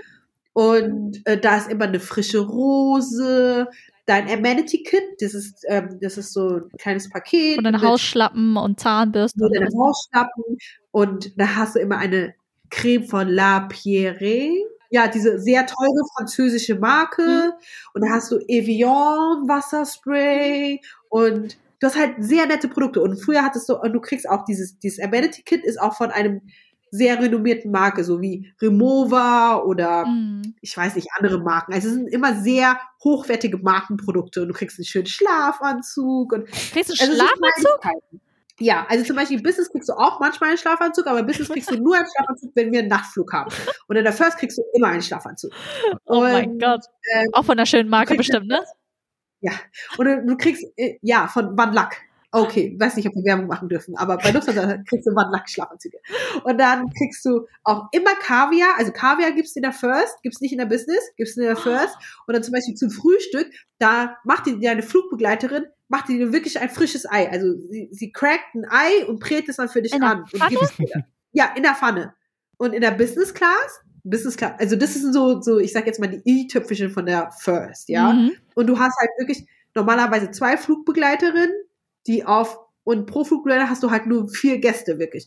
Also ich habe einmal in der First gearbeitet, einfach nur, weil ich wissen wollte, wie es ist, ne? Weil du brauchst ja diese Schulung extra eigentlich. Mhm. Und die hatte ich damals nicht. Und ich wollte, und dann waren wir aber zu wenig. Wir hatten nur eine, eine Raute sozusagen, also eine, die die Schulung hatte. Mhm. Und dann haben die gefragt, wer will. Und ich so, ja, ich will. Ausgedacht.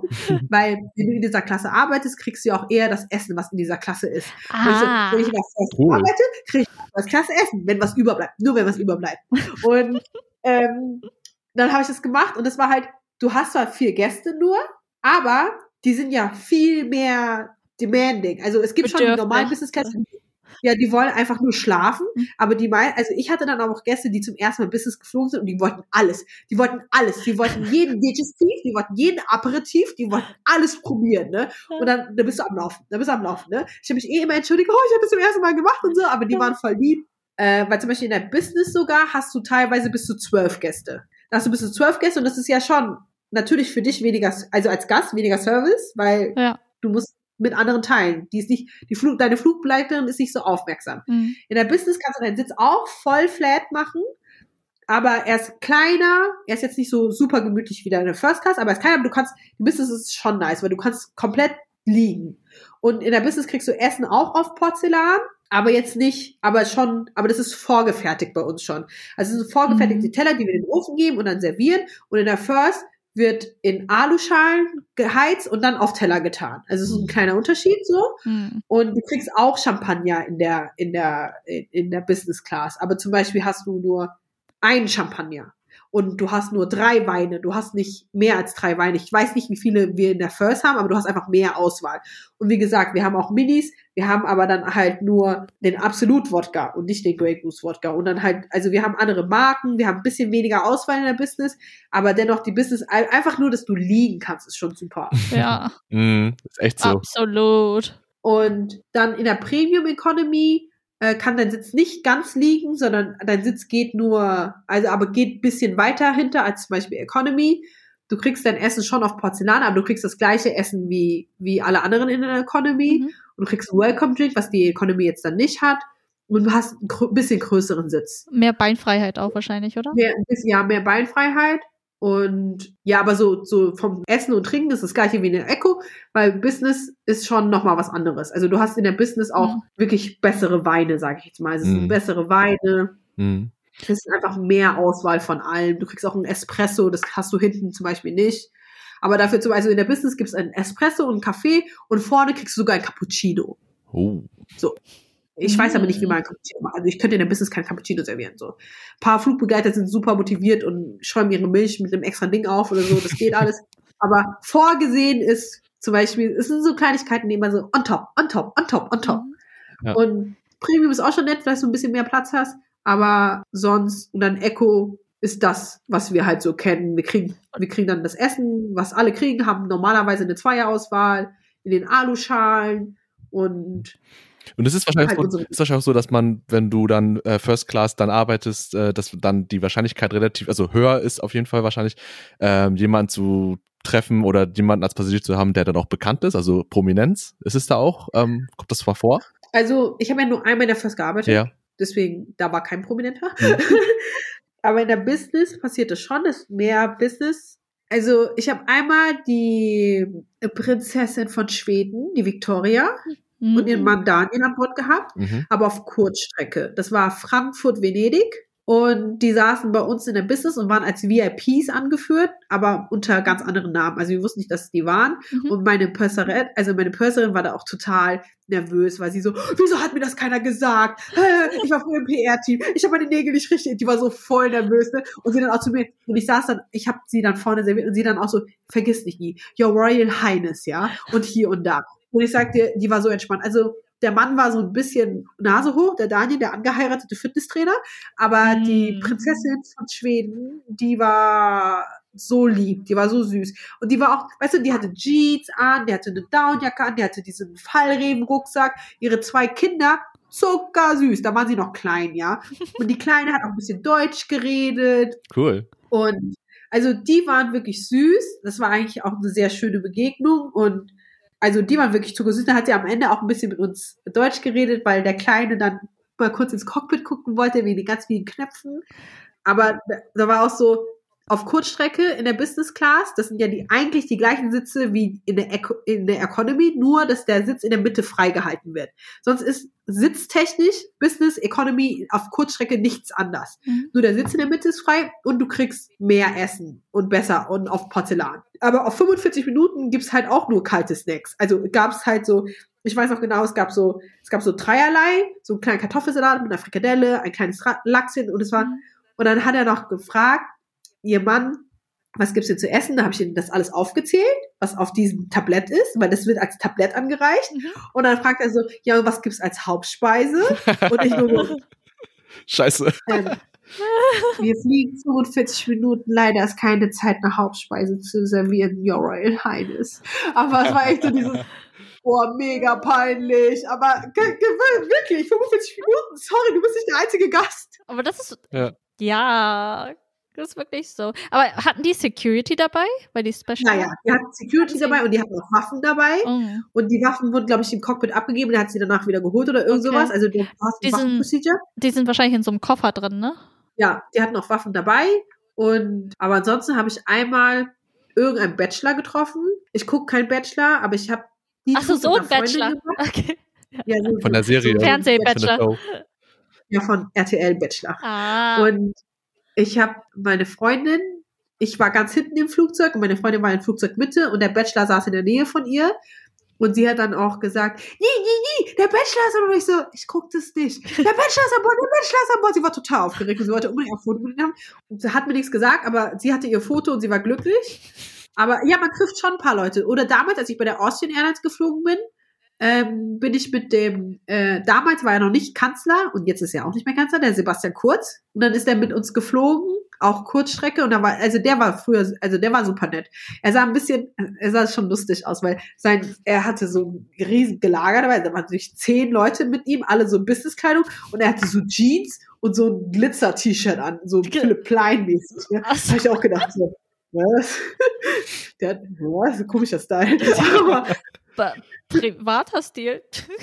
ja, genau. Aber der, sah, der, der war voll sympathisch, der war echt nett. Ja. Aber ja, ansonsten. Oder Nina Both, die von GZSZ.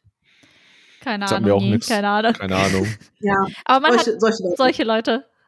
solche Leute. Also eine Schauspielerin von GZSZ früher, ich glaube, die ist jetzt auch nicht mehr bei GZSZ. Die habe ich auch gesehen. Die habe ich erkannt als einzige, weil ich GZSZ früher einfach geguckt habe und keiner wusste, wer die war. Und ich so, das ist Nina Bohl. Aber ich weiß auch wirklich in Österreich, als ich so viel in Österreich geflogen bin, da waren auch ganz viele Skistars, weißt du? Und ich kenne mich ja nicht aus mit der Kultur. Also ich kenne mich mit Ah. den Promis in Österreich ja nicht aus, ne? Mhm. Weil ich trotzdem einfach auch hier deutsches, wir, wir kriegen hier deutsches Fernsehen, ich gucke auch weiter deu- deutsches Fernsehen.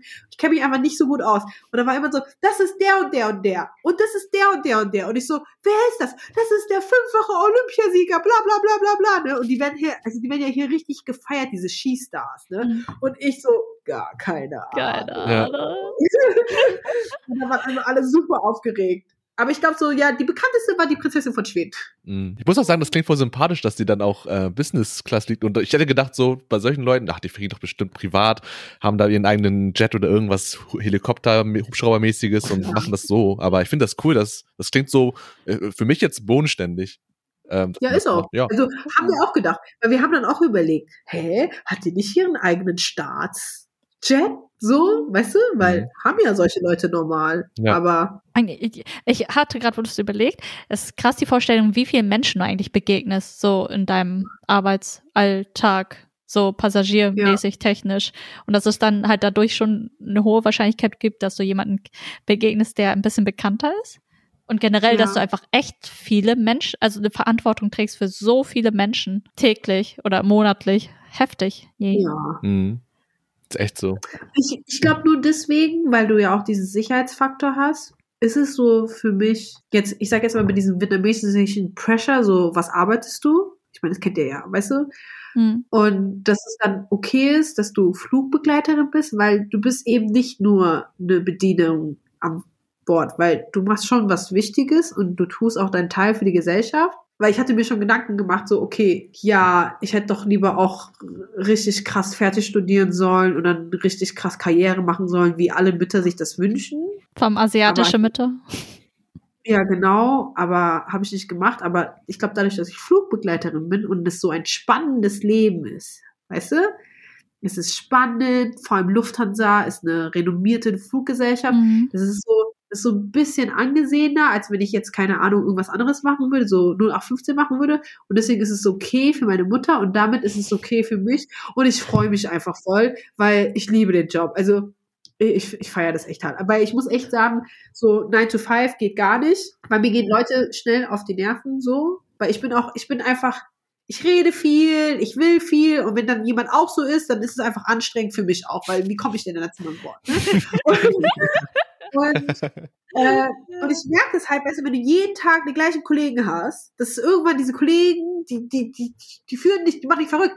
Und bei Fliegen, du hast immer neue Kollegen, du hast immer neuen Chef, du hast immer neue Leute. Manchmal denkst du dir schon, also ich muss sagen, ich habe manchmal einen Gedanken gespielt, okay, ich ziehe nach München einfach nur, damit ich nicht mehr shutteln, damit ich nicht mehr pendeln muss. Mhm. Aber das ist dann wieder das Problem, wenn du immer neue Leute triffst, wenn du immer, und Flugbegleiter sind so, du siehst dich, du stellst dich vor, wenn du gleich ein Vibe bist, bist du direkt beste Freundin. Du redest über die intimsten Sachen, du machst alles gemeinsam, aber sobald du aus dem Flieger steigst, 95 Prozent hörst du nie wieder was von dieser Person bis zum nächsten Flug. Mhm. Wirklich 95 Prozent.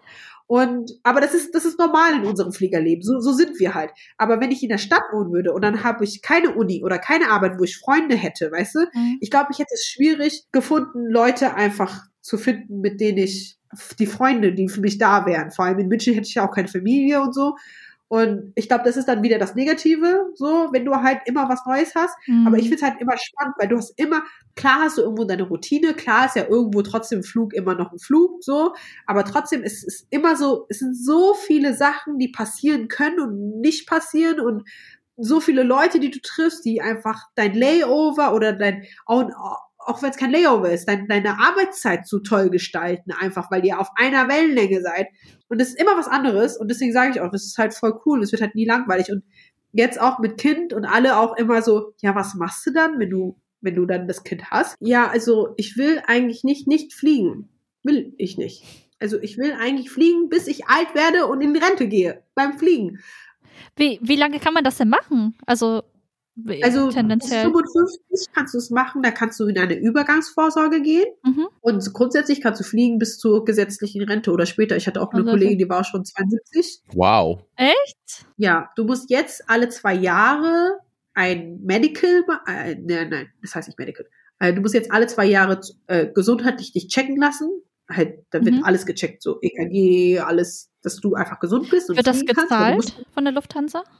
Ja, genau. Wir haben einen medizinischen Dienst in der Firma mhm. und es wird dort gemacht. Also du kannst es auch extern machen, aber ich glaube, manchmal wird es erstattet, manchmal nicht. Aber wenn du es in der Firma machst, das ist am einfachsten, dann mhm. wird da alles gecheckt, Blutwerte, alles Gewerte wird gecheckt und dann bist du gesund. Und ich glaube, ab 55 musst du es dann jedes Jahr machen. Und solange du gesund bist, kannst du fliegen. Cool. Und, Kannst ähm, du ansonsten auch zum Flughafen Personal wechseln? Also die, die Tickets. Äh, nein. Nein?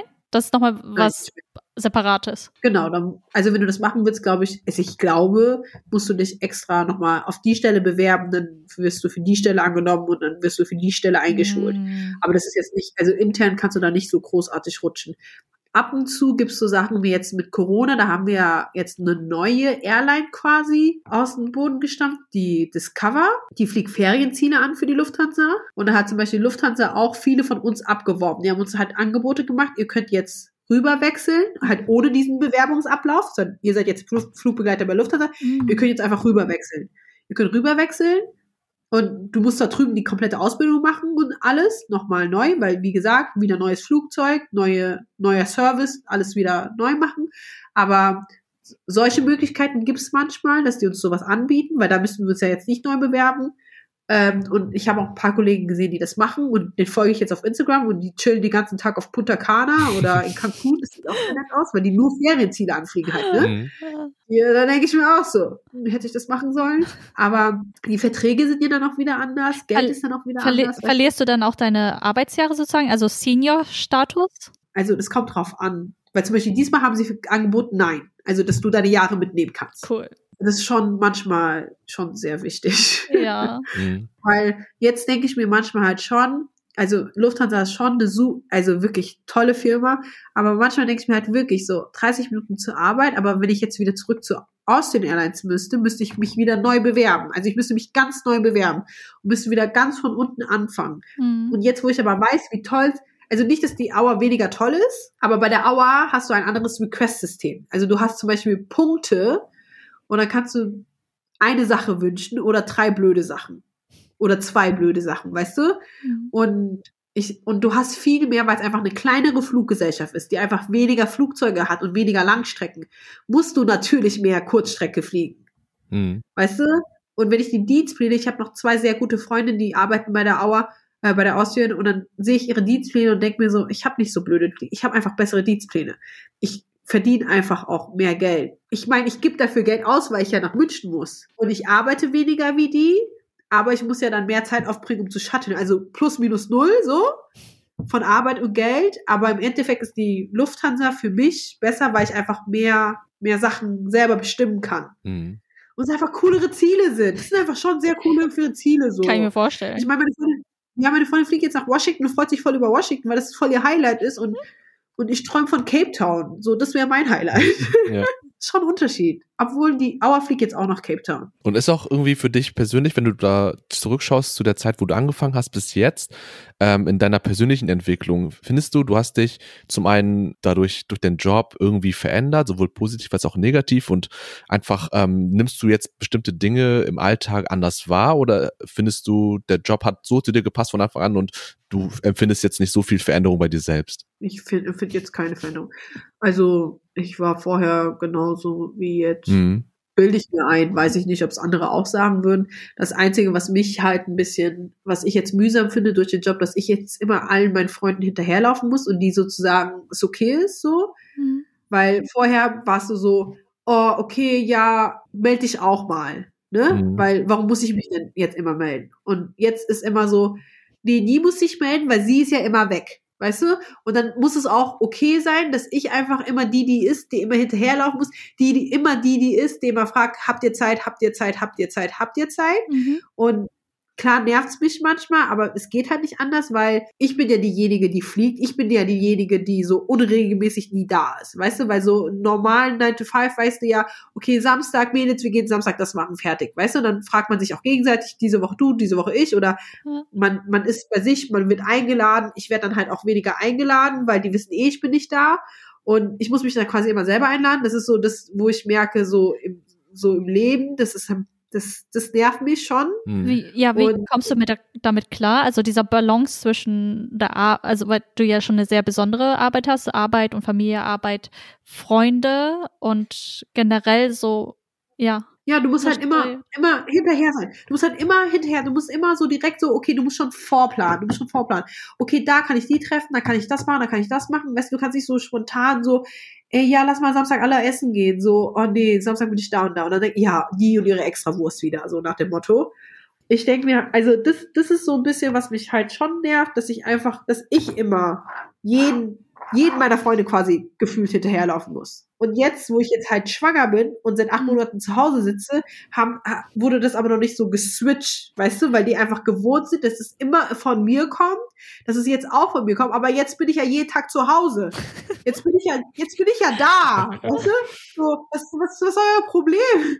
Und ich, da denke ich mir halt so, das nervt ein bisschen, aber ich darf nicht böse sein, weil es ja mein Beruf ist. Hm. Und auch deine Freunde, also äh, die, wie du erzählst, dass man das jetzt so mit dir so ähm, so vorfährt, dass du halt dich mal melden musst oder wie auch immer. Aber für deine Freunde, deine deine näheren Verwandten und Verwandten allgemein, ist äh, haben die, was ist deren Eindruck von deinem Job? Ha, finden die das cool und äh, respektieren die das auch oder denken sie auch so, ah, hätte sie vielleicht einen normaleren Job, dann könnten wir auch viel mehr abhängen? Nö, nö, alle finden das cool. Ist das dann ich, wie, ist, ist es jetzt einfach so oder, oder wie kommst du damit klar? Ist es schon, macht es dich traurig? Ist es belastend? Jetzt in Bezug auf Mental Health auch? Ich meine, alles, der Job ist ja, das ist ja kein normaler Job. Ich meine, deine Schlafzeiten werden immer wieder verändert, äh, dran wird gerüttelt. Dann allein, allein schon dieses, diese Übung, dieses Training, dieses mit dem, darüber muss ich immer noch nachdenken, das mit der Flugzeugentführung dass es irgendwie ja. vielleicht bleibenden Schaden hinterlässt oder immer wieder mit Menschen zu tun haben, Passagieren, die blöd sind, die vielleicht blöd kommen, die, wie du auch schon meintest, die dich anschnauzen. Ich meine, das summiert sich ja alles. Das ist ja wie im Service arbeiten. Wie, ich meine, du hast ja vorher auch, du bist ja ein sozusagen äh, Gastro-Kind, hast immer in der Gastro ja. gearbeitet, du kennst es ja halt schon. Wie, inwiefern beeinflusst dich das? Nicht viel? Also ich muss echt sagen, also solche, klar, wenn so krasse Geschichten passieren, bleibt schon im Kopf, aber normalerweise das ist ja das Coole an dem Job. Wenn die Flugzeugtür geht, ist alles vorbei. Du machst die Tür zu und fertig. Du musst, du musst nicht mal so wie beim Kellnern dir Stammgäste merken oder, weißt du, oder was der Kollege gestern mhm. gesagt hat. Du machst die Flugzeugtür zu, alles ist vorbei. Mhm. Alles ist, also bei mir zumindest. Also ich nehme nichts mit nach Hause. Also ich nehme von der Arbeit nichts mit nach Hause. Richtig und gut. auch so, dadurch, dass du ja auch, wie gesagt, dadurch, dass du ja keine Stamm, weil zum Beispiel, wenn du, äh, wenn im, im Lokal, wenn ein Gast irgendwie schlecht gegessen hat und dann schreibt er dir eine schlechte Bewertung und dann stehst du, Mhm. musst du, weißt du, wirst du von, was da passiert, wieso konntest du das nicht besser lösen? Das passiert auch eher selten, weil wir so viele sind und wir da einfach untergehen und, weißt du, Hm. du, du nimmst Sachen einfach nicht so mit, ja? Also ich, ich, ich nehme Sachen nicht so mit. Manchmal fühlt man sich halt auch, also ich fühle mich manchmal alleine, eben wenn du halt so manche Layover hast, wo du halt mit niemanden klickst und dann bist du zwei Tage so komplett auf dich. Ich hatte ein San Francisco und da habe ich, ähm, ich habe schon versucht so, hey, was macht ihr? Hey, was macht ihr? Hey, was macht ihr? Und dachte, es kommt schon irgendwas, aber es ist nichts geworden, weil die wollten saufen gehen und ich wollte halt nicht saufen gehen, die anderen wollten zum Yoga und ich wollte auch nicht zum Yoga und ähm, ich wollte halt die Stadt erkunden, weil das war mein erstes Mal San Francisco und da hat niemand irgendwas gesagt, er will die Stadt erkunden oder so Hm. und am Ende bin ich halt zwei Tage lang wirklich alleine und ich habe halt, also ich habe halt auch keinen guten Vertrag, ich habe auch kein Netz irgendwie. Also ich konnte jetzt auch niemanden und ich wollte aber auch nicht im Hotel sein, weil ich ja zum ersten Mal da war. Ja. Und San Francisco hat ja mega die Zeitverschiebung. Das heißt, ich konnte auch nicht so super jetzt mit jedem telefonieren. Und vor allem, wenn du hier wirklich mit jemandem telefonierst, muss er im Hotel da bleiben, wegen WLAN. Und dann gehe geh ich raus und bin dann den ganzen Tag, weißt du, du isst dann drei Mahlzeiten alleine, du bist die ganze Zeit, also auf 24 Stunden alleine kein Problem. Wie gesagt, von den 24 Stunden stehst du eh 12 Stunden. So New York alleine gar kein Problem. Aber wenn du wirklich dann zwei Tage Layover hast und dann wirklich komplett alleine bist. Und ich bin einfach ein Mensch, ich bin nicht so gerne allein. Also es gibt ja Menschen, die sind gerne alleine, ich bin nicht so gerne alleine. Und dann bist du ganz alleine, irgendwann hast du keinen Bock mehr auf deine Musik, irgendwann hast du alle deine neuen Podcast-Folgen durchgehört, weißt du? Irgendwann, was, was machst du dann? Ich meine, klar, du guckst dir das an und, und es ist schön, aber ich habe mich voll, ich weiß noch, das Layover, mein erstes San Francisco, ich habe mich so allein gefühlt. Hm. Und ich war dann echt so, und ich habe dann auch wirklich dann die ganze Woche geredet, hey, ich requeste mir kein San Francisco mehr, das ist ja voll der Scheiß, ja. und ich hätte mich aber so drauf gefreut, eben auch, weil eigentlich die Asian Community so groß dort ist, Ja. weißt du, dass du so viel essen kannst und so. Das war auch lecker. Aber ich habe halt dreimal am Tag alleine gegessen. Was soll das für eine Scheiße? und, und dann habe ich auch, ach so ja, dann habe ich auf dem Rückflug, dann redet man ja mit den Kollegen, was habt ihr so gemacht, Mhm. ne? Wie war euer Layover? Was habt ihr so gemacht? So Smalltalk halt, ne? Und dann haben die wirklich drei, vier Leute genau dasselbe gemacht, was ich gemacht habe, nur jeder separat. Da habe ich mir auch gedacht, so, habt ihr ein. Problem mit mir? Weißt du, sag doch nicht, weißt du, ich habe ich hab mich echt, ich habe mich voll blöd gefühlt oder ob die wirklich ein Problem mit mir haben, warum, warum, ich so, wir hätten doch einfach auch gemeinsam zur Golden Gate Bridge gehen können. Ich verstehe nicht, warum ihr das alle, also das war ganz komisch. Und dann, dann ziehst du das so mit, weißt du, und auch so, eben manchmal, eben weil ich mich ja bei jedem melden muss, weißt du, dann guckst du auf dein Handy und und dann denkst du dir eigentlich, okay, dein Handy war gerade 20 Stunden auf Flugmodus, ja, weil du ja geflogen bist und deine Vorbereitungszeit und es hat sich keiner bei dir gemeldet, eben weil ja alle gewohnt sind, dass ich mich immer melde. Hm. Dann denkst du so, okay, es interessiert eigentlich keinen, wer du bist, wo du bist, was du machst, ne? Also außer halt, wie gesagt, mein Mann vielleicht. Und und dann stört es auch niemanden, eben weil, weil alle ja schon wissen. Deswegen, du kannst den Menschen keinen Vorwurf machen, weil du das ja Mhm. so quasi hintrainiert hast, weil wenn ich nach dem Flug nach Hause komme, ich kann an dem nächsten Tag nichts machen. Ich muss den ganzen Tag schlafen. Also ich schlafe dann den ganzen Tag und Mhm. mich kann man nicht ansprechen, mit, mit mir kann man nichts mehr anfangen. Aber dann merkst du wieder so, okay, es will eigentlich keiner was von dir. So, was, was machst du hier? Und das ist das manchmal eben, weil so viel, so viele Leute, so viel Input immer, dass wenn halt, wenn du dann aussteigst, du dann einfach alleine dastehst. Das ist manchmal für mich so in meinem Kopf so. Mhm. Aber das ist dann auch immer abhängig von, von der Crew, mit der du bist, oder? Ja, und, und bei mir dann halt auch noch meine besondere Situation mit meine Familie immer woanders. Ja. Und Mhm. alle gewohnt immer, dass ich zu denen komme und so. Und Mhm. dann, ich fühle mich dann einfach, weißt du, ich fühle mich dann immer so wirklich so im Stich gelassen. So, was mache ich jetzt hier? Hm. Mhm. Das klingt hart.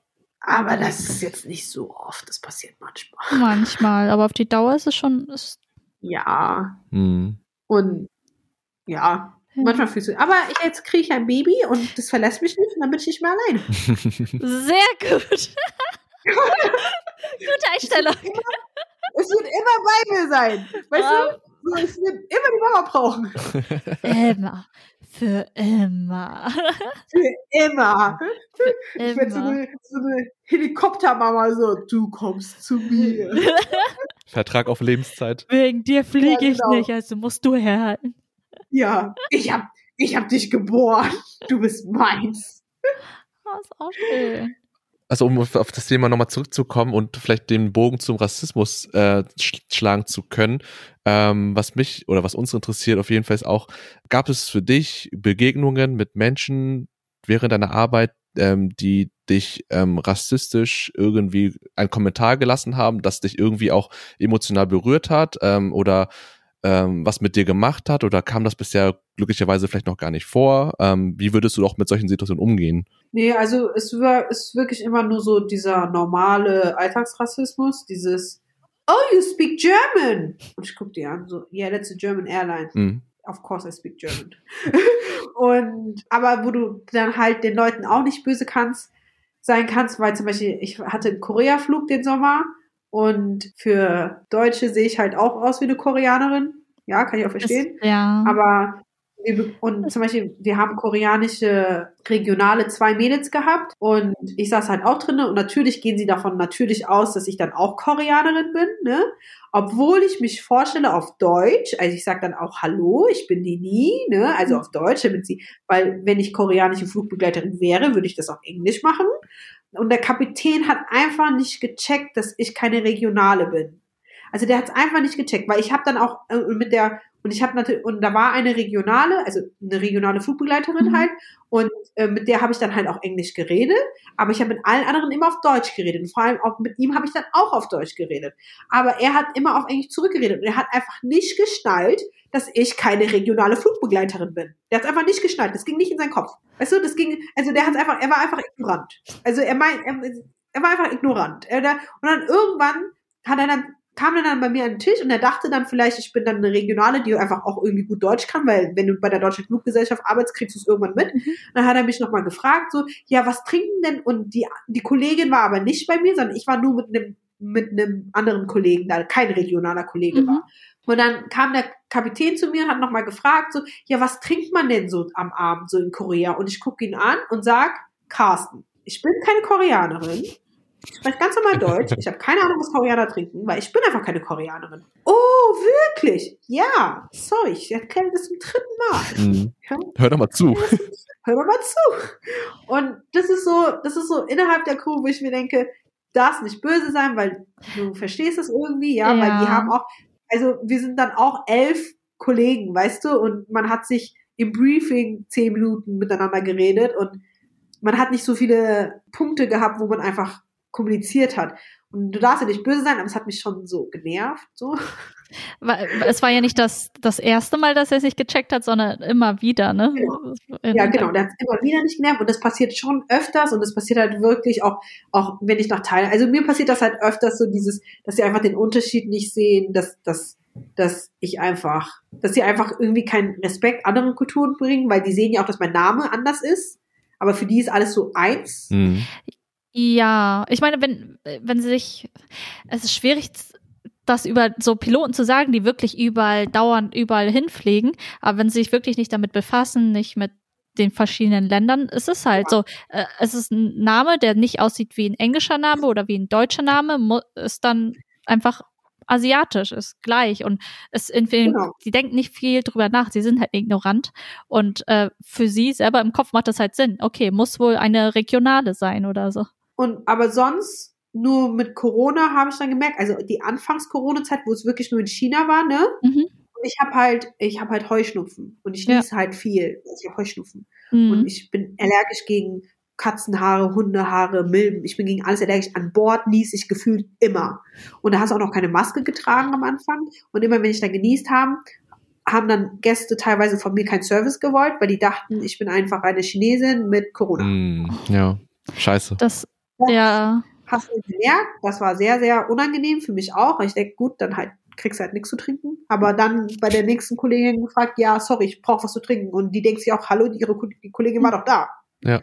Das war das Einzige, das kam aber auch erst mit Corona. So dieses, dieses mhm. Bias, dieses Asiatin, du musst Chinesin sein, du musst Corona mit dir bringen. So, weißt du, mhm. so. Du bist so, einfach, du bist einfach Asiatin, Corona. Ja, ihr esst doch Hunde und Katzen, das ist doch eure Schuld, wenn ihr so viel Scheiße macht, ne? Ja. So, das habe ich dann wirklich gespürt von den Gästen. Das war super, super Krass. unangenehm. Aber ich muss auch sagen, von einer Situation, wo das andersrum war, wo, wo es halt so, wo du einfach als Flugbegleiterin so ein Bias hast, einfach. Du, du sprichst dann, du willst ja nicht alles unnötig schwer machen. Das heißt, wenn du das Gefühl hast, dieser Mensch spricht Deutsch, sprichst du mit dem Deutsch. Wenn du das Gefühl hast, dieser Mensch spricht nicht Deutsch, sprichst du ihn gleich auf Englisch an, weißt du? Mhm. Und da war ein Afroamerikaner, der war sehr, sehr, der saß in der Premium-Ökonomie und der war sehr, sehr korpulent. Und dann hat er auch gemeint, und ich habe zum Beispiel den vorher äh, auf Deutsch angesprochen, was darf ich ihm zu trinken anbieten? Dann hat er gesagt, und ihm habe ich direkt auf Englisch angesprochen. Jetzt nicht aus, weißt du, so, aber er sah für mich aus, das ist so, das aus so Erfahrung. Halt aus Erfahrung sah er für mich aus wie ein Amerikaner, weißt du, so. Mhm. Er ist sehr korpulent, er hat so diesen typischen Mischlingston gehabt quasi und der hat so diesen typischen Style gehabt, diesen so, weißt du, so so irgendwas mit Atlanta drauf, sowas, ne? So du du du du du scannst die Gäste und sagst, okay, also der wird wahrscheinlich kein Deutsch sprechen, vielleicht hätte auch Deutsch sprechen, so wie bei uns. Wir werden gescannt und denken auch keine, dass wir Deutsch sprechen, wenn wir jetzt irgendwo unterwegs sind, mhm. was uns ja auch nervt, ne? Aber ist meist, aber meistens am Flieger ist es so, ne? Und dann, weil die Gäste sind ja international.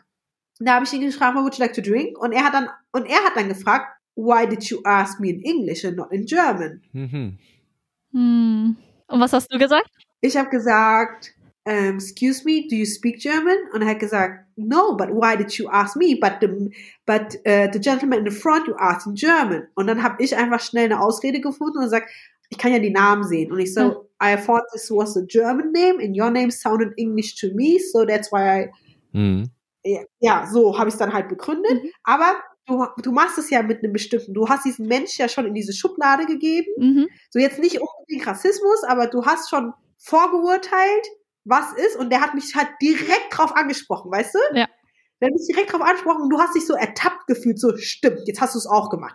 Das, was Leute mit dir machen, das hast du jetzt auch gemacht. Weißt du, du bist einfach davon ausgegangen, dass dieser Mensch so ist und das hast du jetzt angenommen und so hast du dann gehandelt. Mhm. Und da habe ich auch gedacht, so fuck, und diese Situation bleibt mir auch bis jetzt hängen. Mhm. Weil eben, ich habe mich so ertappt gefühlt, ne? Weil wir, wir sind, weißt du, so oft wie mich das nervt, wenn wir, keine Ahnung, also ich gehe jetzt nicht mehr so viel einkaufen, weil wenn ich mit meiner Mutter zu Louis Vuitton gehe, werden wir auch automatisch, auch wenn wir in Deutschland zu Louis Vuitton gehen, werden wir automatisch auf Englisch angesprochen. Hm. Oder auf Chinesisch. Chinesisch das, ja, weil das sind einfach deren Customer, so, weißt du, die kommen extra hierher aus diesen Ländern und so wirst du angesprochen. Und dann sagst du auch so, ey Leute, ihr wisst doch ganz genau, dass hier auch so eine Community ist, die ganz normal Deutsch spricht, ne?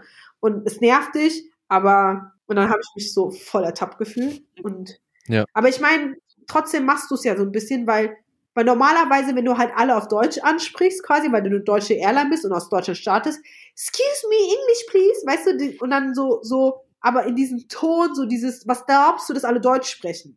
Wieder andersrum, ne? Das ist, ja, es ist schwierig, es allen recht zu machen. Ich meine, man, man, ja, man kann ja nur aus Erfahrungswerten ja. halt handeln, sozusagen. Und wenn ja, dir, ich meine, du hast ihn vorher abgescannt, alle Indizien sprach, das war ja so eine, weiß nicht, er hätte ja auch komplett was anderes sprechen können. Das ist ja, eben. halt das Ding. Und, äh, aber ja, man hat sich einfach sehr ertappt gefühlt, Klar. so, okay, du, du, du, machst das jetzt selber. Alles, alles, was dich nervt, so, was machst du jetzt einfach selber. Aber, mhm. aber im Endeffekt ist es so, weißt du, wenn du genauso, ich muss sagen, aber zum Beispiel ein Flieger nach Thailand, also von Thailand zurück, ja, da weißt du aber auch schon, du merkst es ja dann eigentlich schon, dass es viele halt keine, keine Touris sind, sondern einfach Leute, die in Deutschland leben, dann machst du so, ich weiß nicht, und aber ich meine, ich meine, bei Asiaten, die, die, die, kein, kein, ich ganz ehrlich, super selten würde dich jemand so, so drauf ansprechen, so. Weißt du, was ich meine? Was genau drauf an? Ach so, das, was äh, er dein. Uns nervt es, aber wir würden super, super selten Leute drauf ansprechen. So, ja. so direkt so, so, ha, das hast du gemacht. Mhm. Weißt du? Weil zum Beispiel mir ist aufgefallen, dann halt auch, um, ähm, ich hatte einen Thailand-Flieger, und da habe ich halt auch so abwechselnd, weil du weißt ja nicht, ist es jetzt wirklich ein Thailänder oder spricht er Deutsch oder nicht. Ich meine, dann, als ich gecheckt habe, dass sie Deutsch sprechen, habe ich die eh nur noch auf Deutsch angesprochen, ne? Mhm. Aber die würden mich jetzt nicht, also die würden jetzt nicht sagen, ey, du weißt, du weißt doch genau, wie es ist. Du bist doch auch in Deutschland geboren. Ja. Mhm. Aber, aber die sprechen einen halt nicht drauf an. Deswegen ist es mir nur bei dem Typen dann auch so krass aufgefallen, der mich direkt drauf angesprochen hat. So, sie haben mich jetzt gemustert, sie sehen, ich bin schwarz und deswegen sprechen sie jetzt Englisch, kann ich kein Deutscher sein, ja? Wieso, wieso sind sie voreingenommen? Ja. Aber dann, ja, ist doch eine schwierige Situation. Das habe ich auch immer, wenn, wenn man fliegt in ein anderes Land, gibt es ja meistens so diese, diese Papiere, diese Einreise, was auch immer, was man ausfüllen Ja. muss und dann gibt man es ab. Und ich krieg auch immer, wenn ich nach Asien reise, ich krieg immer das in der, La in der regionalen Sprache, in der ich hinfliege. Aber ich kann es auch verstehen. Ich meine, die, die, also tendenziell fliegen ja viele aus diesem Land zurück nach Hause und dann Ja. sehen sie einfach auch so einen Schwarzkopf, eine Asiatin, ist so, okay, hier, hier, hier. Hm. Passiert mir auch jedes Mal, wo ich sagen so, so, kann ich ein neues Dings da kriegen, auf Englisch bitte. Aber was ich dann auch, ich nimm's nicht übel. Aber ich muss echt sagen, mal habe ich gefragt, ne? Ich weiß nicht mehr, wohin ich geflogen bin, aber ich kann mich an diese Dame erinnern. Und da waren es auch Papiere auf, entweder für Staats, sagen wir jetzt, äh, chinesische Staatsbürgerschaft. Nee, es war, sagen wir jetzt mal, ja. Und dann, das war eine für chinesische Staatsbürger und eine für nicht chinesische Staatsbürger. Und dann habe ich gefragt, habe ich die Dame gefragt und sie hatte halt weiße Haut, offensichtlich Deutsche so, ne? Hat habe ich sie gefragt, brauchen Sie die Papiere für chinesische Staatsbürger oder für ausländische? Und dann hat sie mich angeguckt, sehe ich aus wie eine Chinesin? Habe ich gesagt, kann ich nicht sagen, aber ich sehe auch nicht aus wie eine Deutsche und bin deutsche Staatsbürgerin. Ah, Mhm. okay. Weil ich eben Ja. nicht mehr so sein wollte und so, ich frage die, ich, ich weiß ja nicht, was für Papiere die haben, weißt du? Ja, Wir können ja jede Art von Papieren haben. Da habe ich ganz normal gefragt, was haben Sie? dann ist sie so zickig geworden. Ja, dann hat sie direkt gesagt, Ja. sehe ich aus wie eine, sehe ich aus wie eine Chinesin? Und, und ich wollte aber das nicht beantworten, ne? Und ich so, ja, ja, aber ich sehe auch nicht aus wie eine Deutsche und habe einen deutschen Pass. Also ich finde meine Frage berechtigt, einfach aus meiner Lebenserfahrung. Mhm. Ja, also ich meine, du kannst ja auch nicht sagen, was für eine Staatsbürgerschaft ich habe. Einfach nur, wie Ja. ich aussehe. Kannst du nicht sagen. Mhm. Punkt. Ja, weil es einfach so ist, dass unsere Welt so ist, wie sie ist. Und dann denke ich mir auch so, okay, da wollte ich halt vorsichtig sein und einfach fragen, was auch so, so schlimm. Ja. Sehe ich aus wie eine Chinesin? Ich so, ja, sorry, ich weiß nicht, wie sie aussehen sollen. Ja, vor allem das Ding ist, interessant wäre es gewesen, wäre es umgekehrt gewesen wäre. Du wärst ja einfach nur Asiatin, aber für mich siehst du sehr vietnamesisch aus. Und dann, wenn sie Ja. dich gefragt hätte, gesagt, okay, äh, deutsche oder chinesische Staatsbürgerschaft oder irgendwie sowas und und dann, wenn du gesagt hast, sehe ich etwa aus wie eine Chinesin, was sie darauf geantwortet hätte.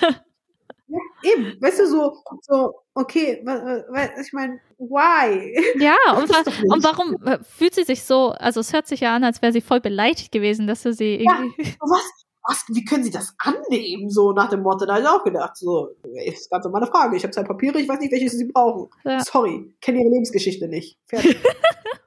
So ist das Ding. Aber nee. Aber ja, also schon immer wieder so das, was wir im normalen Alltag auch kennen, bloß in den Flugraum übertragen, ne? Ja, sonst aber nichts Schlimmeres. Also wirklich Mhm. nichts Schlimmeres, sondern wirklich nur das, was, alles das, was du draußen auch kennst, ganz normal. Ja. Was da passiert ist, auch in, halt- auch in Bezug auf Corona und sowas. Ich meine, das haben wir ja auch hier im Alltag Ja. miterlebt. Ja. Also, Aber das kannst du auch Also- einfach dann abstreifen, sagen, okay, ist einfach so und dann geht's weiter. ja, aber das ist einfach, weil ich so, so ein Mensch bin, einfach. Weißt du, ich, Mhm. ich versuche nicht Sachen so, also von, vor allem von Fremden, Ja. So, ich versuche echt Sachen nicht so an mich rankommen zu lassen, weil es macht keinen Unterschied so. Was, wenn du darüber weiter nachdenkst, keiner hat was davon so. Da denke ich mir jetzt auch, ähm, wie du, du hast erzählt, du gehst jetzt mit solchen Dingen so und so um. Wie würdest du sagen, äh, wenn du jetzt an zukünftige äh, neue Flugbegleiterinnen und Flugbegleiter denkst, die den Job vielleicht machen wollen, was sind so Kernqualifikationen oder Kerneigenschaften auf der menschlichen Basis, die du für wichtig erachtest, um diesen Job auch langfristig machen zu können und darauf auch Spaß zu haben? So allgemein oder in Bezug Auf, auf auf- allgemein, auf all, allgemein würde ich sagen. Ja, also ich denke schon, du musst auf jeden Fall mega, mega offen sein.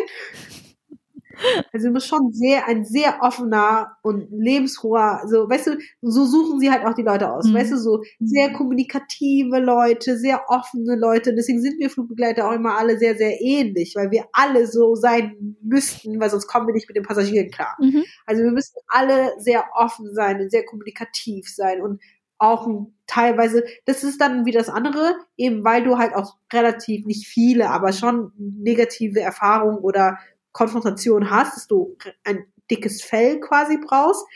Das kannst du halt jetzt, ich sage jetzt mal in Bewerbungsgesprächen oder so, das schaffst du jetzt halt eher schwieriger mit von dem Menschen, dass du das mitkriegst. Und ich glaube, daran scheitert es manchmal, wenn es den Leuten einfach zu stressig, zu viel Arbeit. Es ist doch nicht nur Gereise. Also ich muss schon, wie gesagt, wenn ein Flug super stressig ist oder auf Kurzstrecke, du musst schnell alles einräumen, du musst schnell jedem Passagier was zu trinken geben, du musst schnell umdrehen, du musst alles schnell, schnell machen. Das ist so viel Stress, dass du nicht damit klarkommst, weil du halt eben kein dickes Fell hast, weißt du?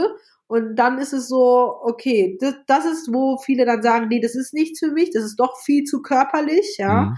Aber ansonsten bist du einfach wirklich, also so- wenn du, sobald du einfach nur ein bisschen kommunikativ bist und dann einfach ein Bewusstsein für halt relevante Sachen hast, weißt du, weil du musst ja dann auch wegen, auch wegen der Sicherheit jetzt, weißt du, dir muss schon klar sein, okay, wo, wo, wo sind deine Punkte? Vor allem, das ist immer dann zeitkritisch. Keine Ahnung, du hast nur noch zwölf Minuten bis zur Landung. Die eine will das, der andere will das. Du musst dann halt in deiner, im Kopf so, okay, was ist relevant? Du musst halt schnell deine Checklisten arbeiten können und dann halt auch sehr Mega aufmerksam sein, oder? ja, mega super aufmerksam sein. Und, aber das sind so, ja, Hausverstand. Aber so grundsätzlich, wenn du ein offener, kommunikativer Mensch bist, dann ist so, Mhm. hast du schon viel gewonnen. Ja. Und das war, also du darfst halt, ja, du, du musst einfach auch Freude an Menschen haben. Mhm. So, wenn manche, also immer wenn ich niese und die Kollegen immer sagen so aus Spaß, ah, bist du, bist du allergisch auf Menschen? Vielleicht nicht so gut.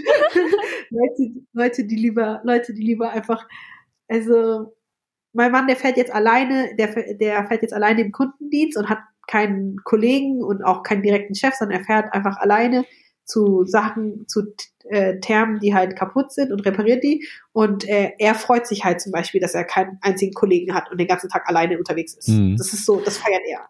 Also er wäre kein guter Flugbegleiter.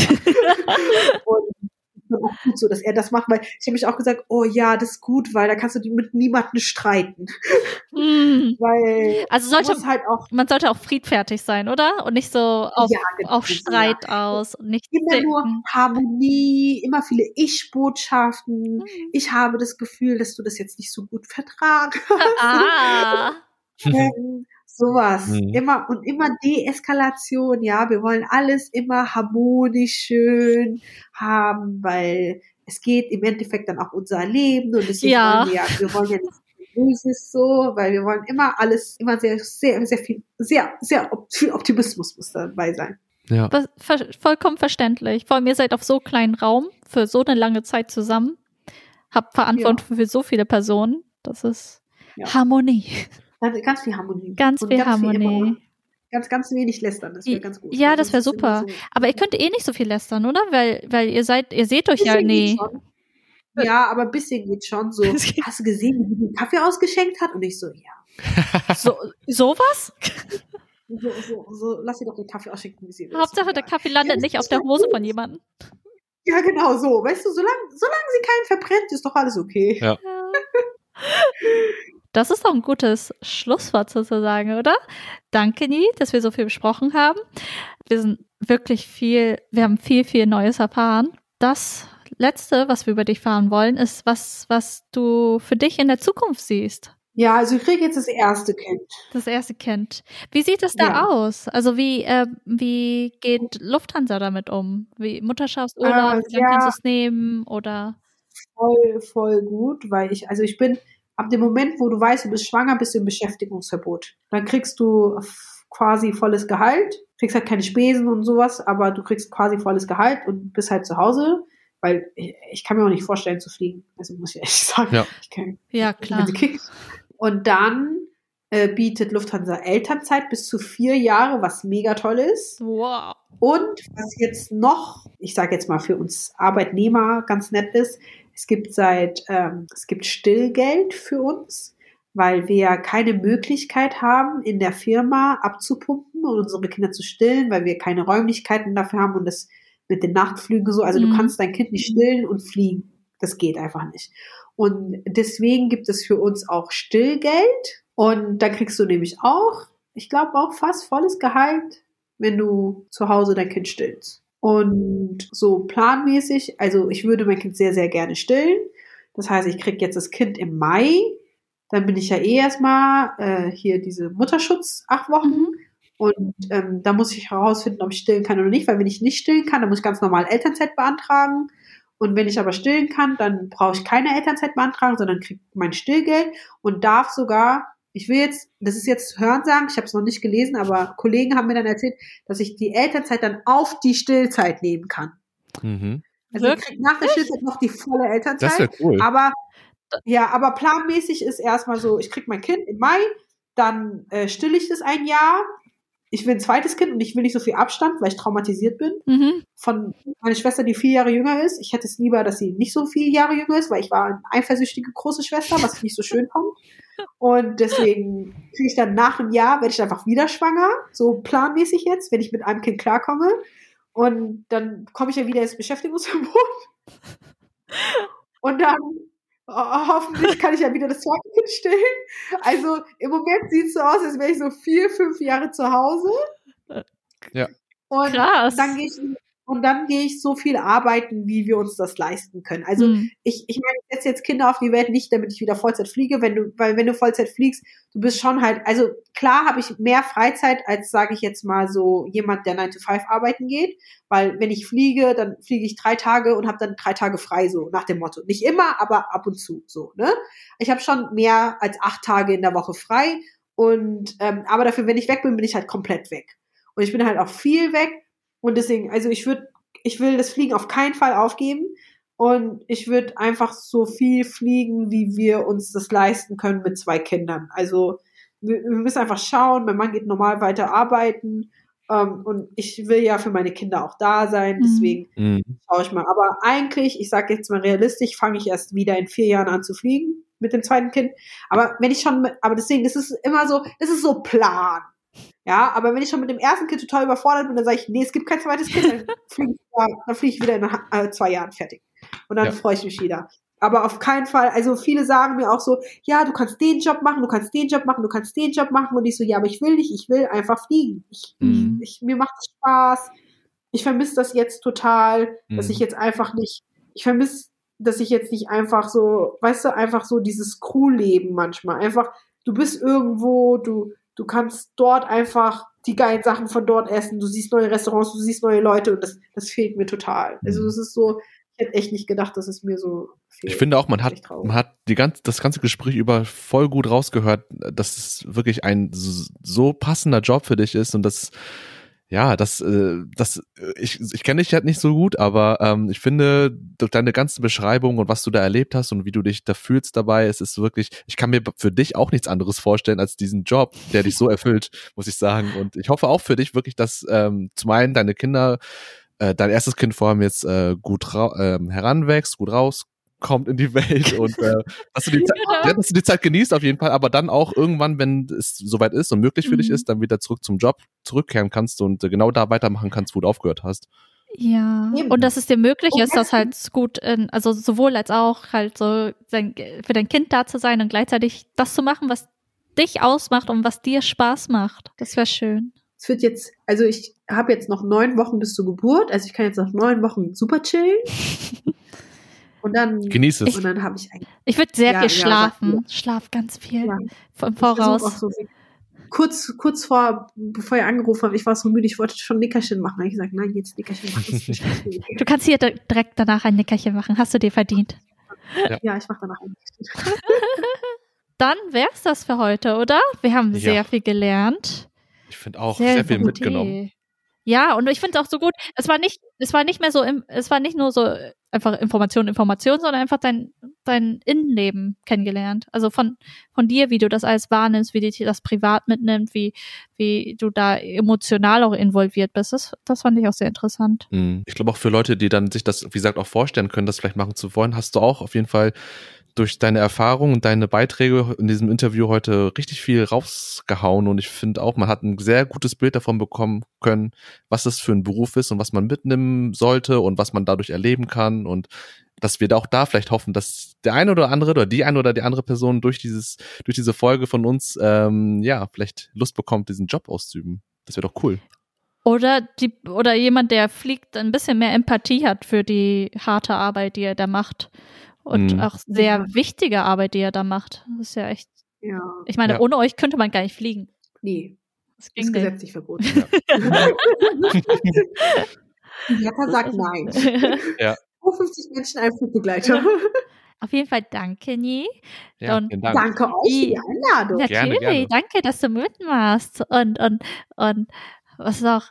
Äh, Schlaf gut. Ich mache jetzt mal mein Nickerchen. Mach dein Nickerchen. Und äh, ich hoffe, das geht so, dass ich nicht so viel Scheiße geredet habe. Nein, hast Nee, du nee, nicht.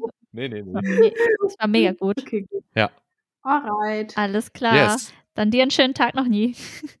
Und äh, allen anderen, die jetzt bis hierhin zugehört haben, vielen Dank fürs Zuhören. Ähm, meldet euch gerne bei uns über die Standardkanäle, die wir auch schon die letzten Folgen alle immer wieder hoch und runter gesagt haben.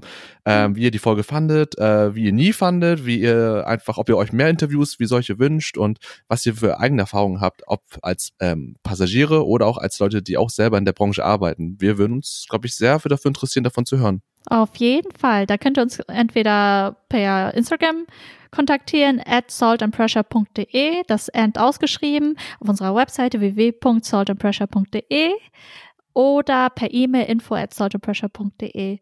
Und wenn ihr sehen wollt, was nie alles Leckeres ist in New York oder auf ihren Reisen, hat sie da auch noch eine Instagram-Seite und zwar, die lautet nie Ähm, at foodie, weiß- nein, flying foodie. Warte, wie war das nochmal? ja, genau, ich glaube auch. Äh, Flying.food. Äh, warte, wo ist sie? Unterstrich IG. Wir werden auf jeden Fall die Genau. Seite ähm, in die Beschreibung Verlinken. packen. Genau. Also, meine 200 Follower mögen mein Essen. Vielleicht werden es ja Sehr mehr ästhetische jetzt. Videos. Nein, Nie hat immer sehr gute Empfehlungen. Ich meine, wenn ihr dann ja, aber in die Region kommt, dann, ja, die sind überall auf der Welt, aber wenn ihr Interesse habt, dann schaut rein. Genau. Leute, bis zum nächsten Mal. Bleibt gesund. Ja. Wir hören uns. Das nächste Mal wieder. Ciao. Auf Wiedersehen.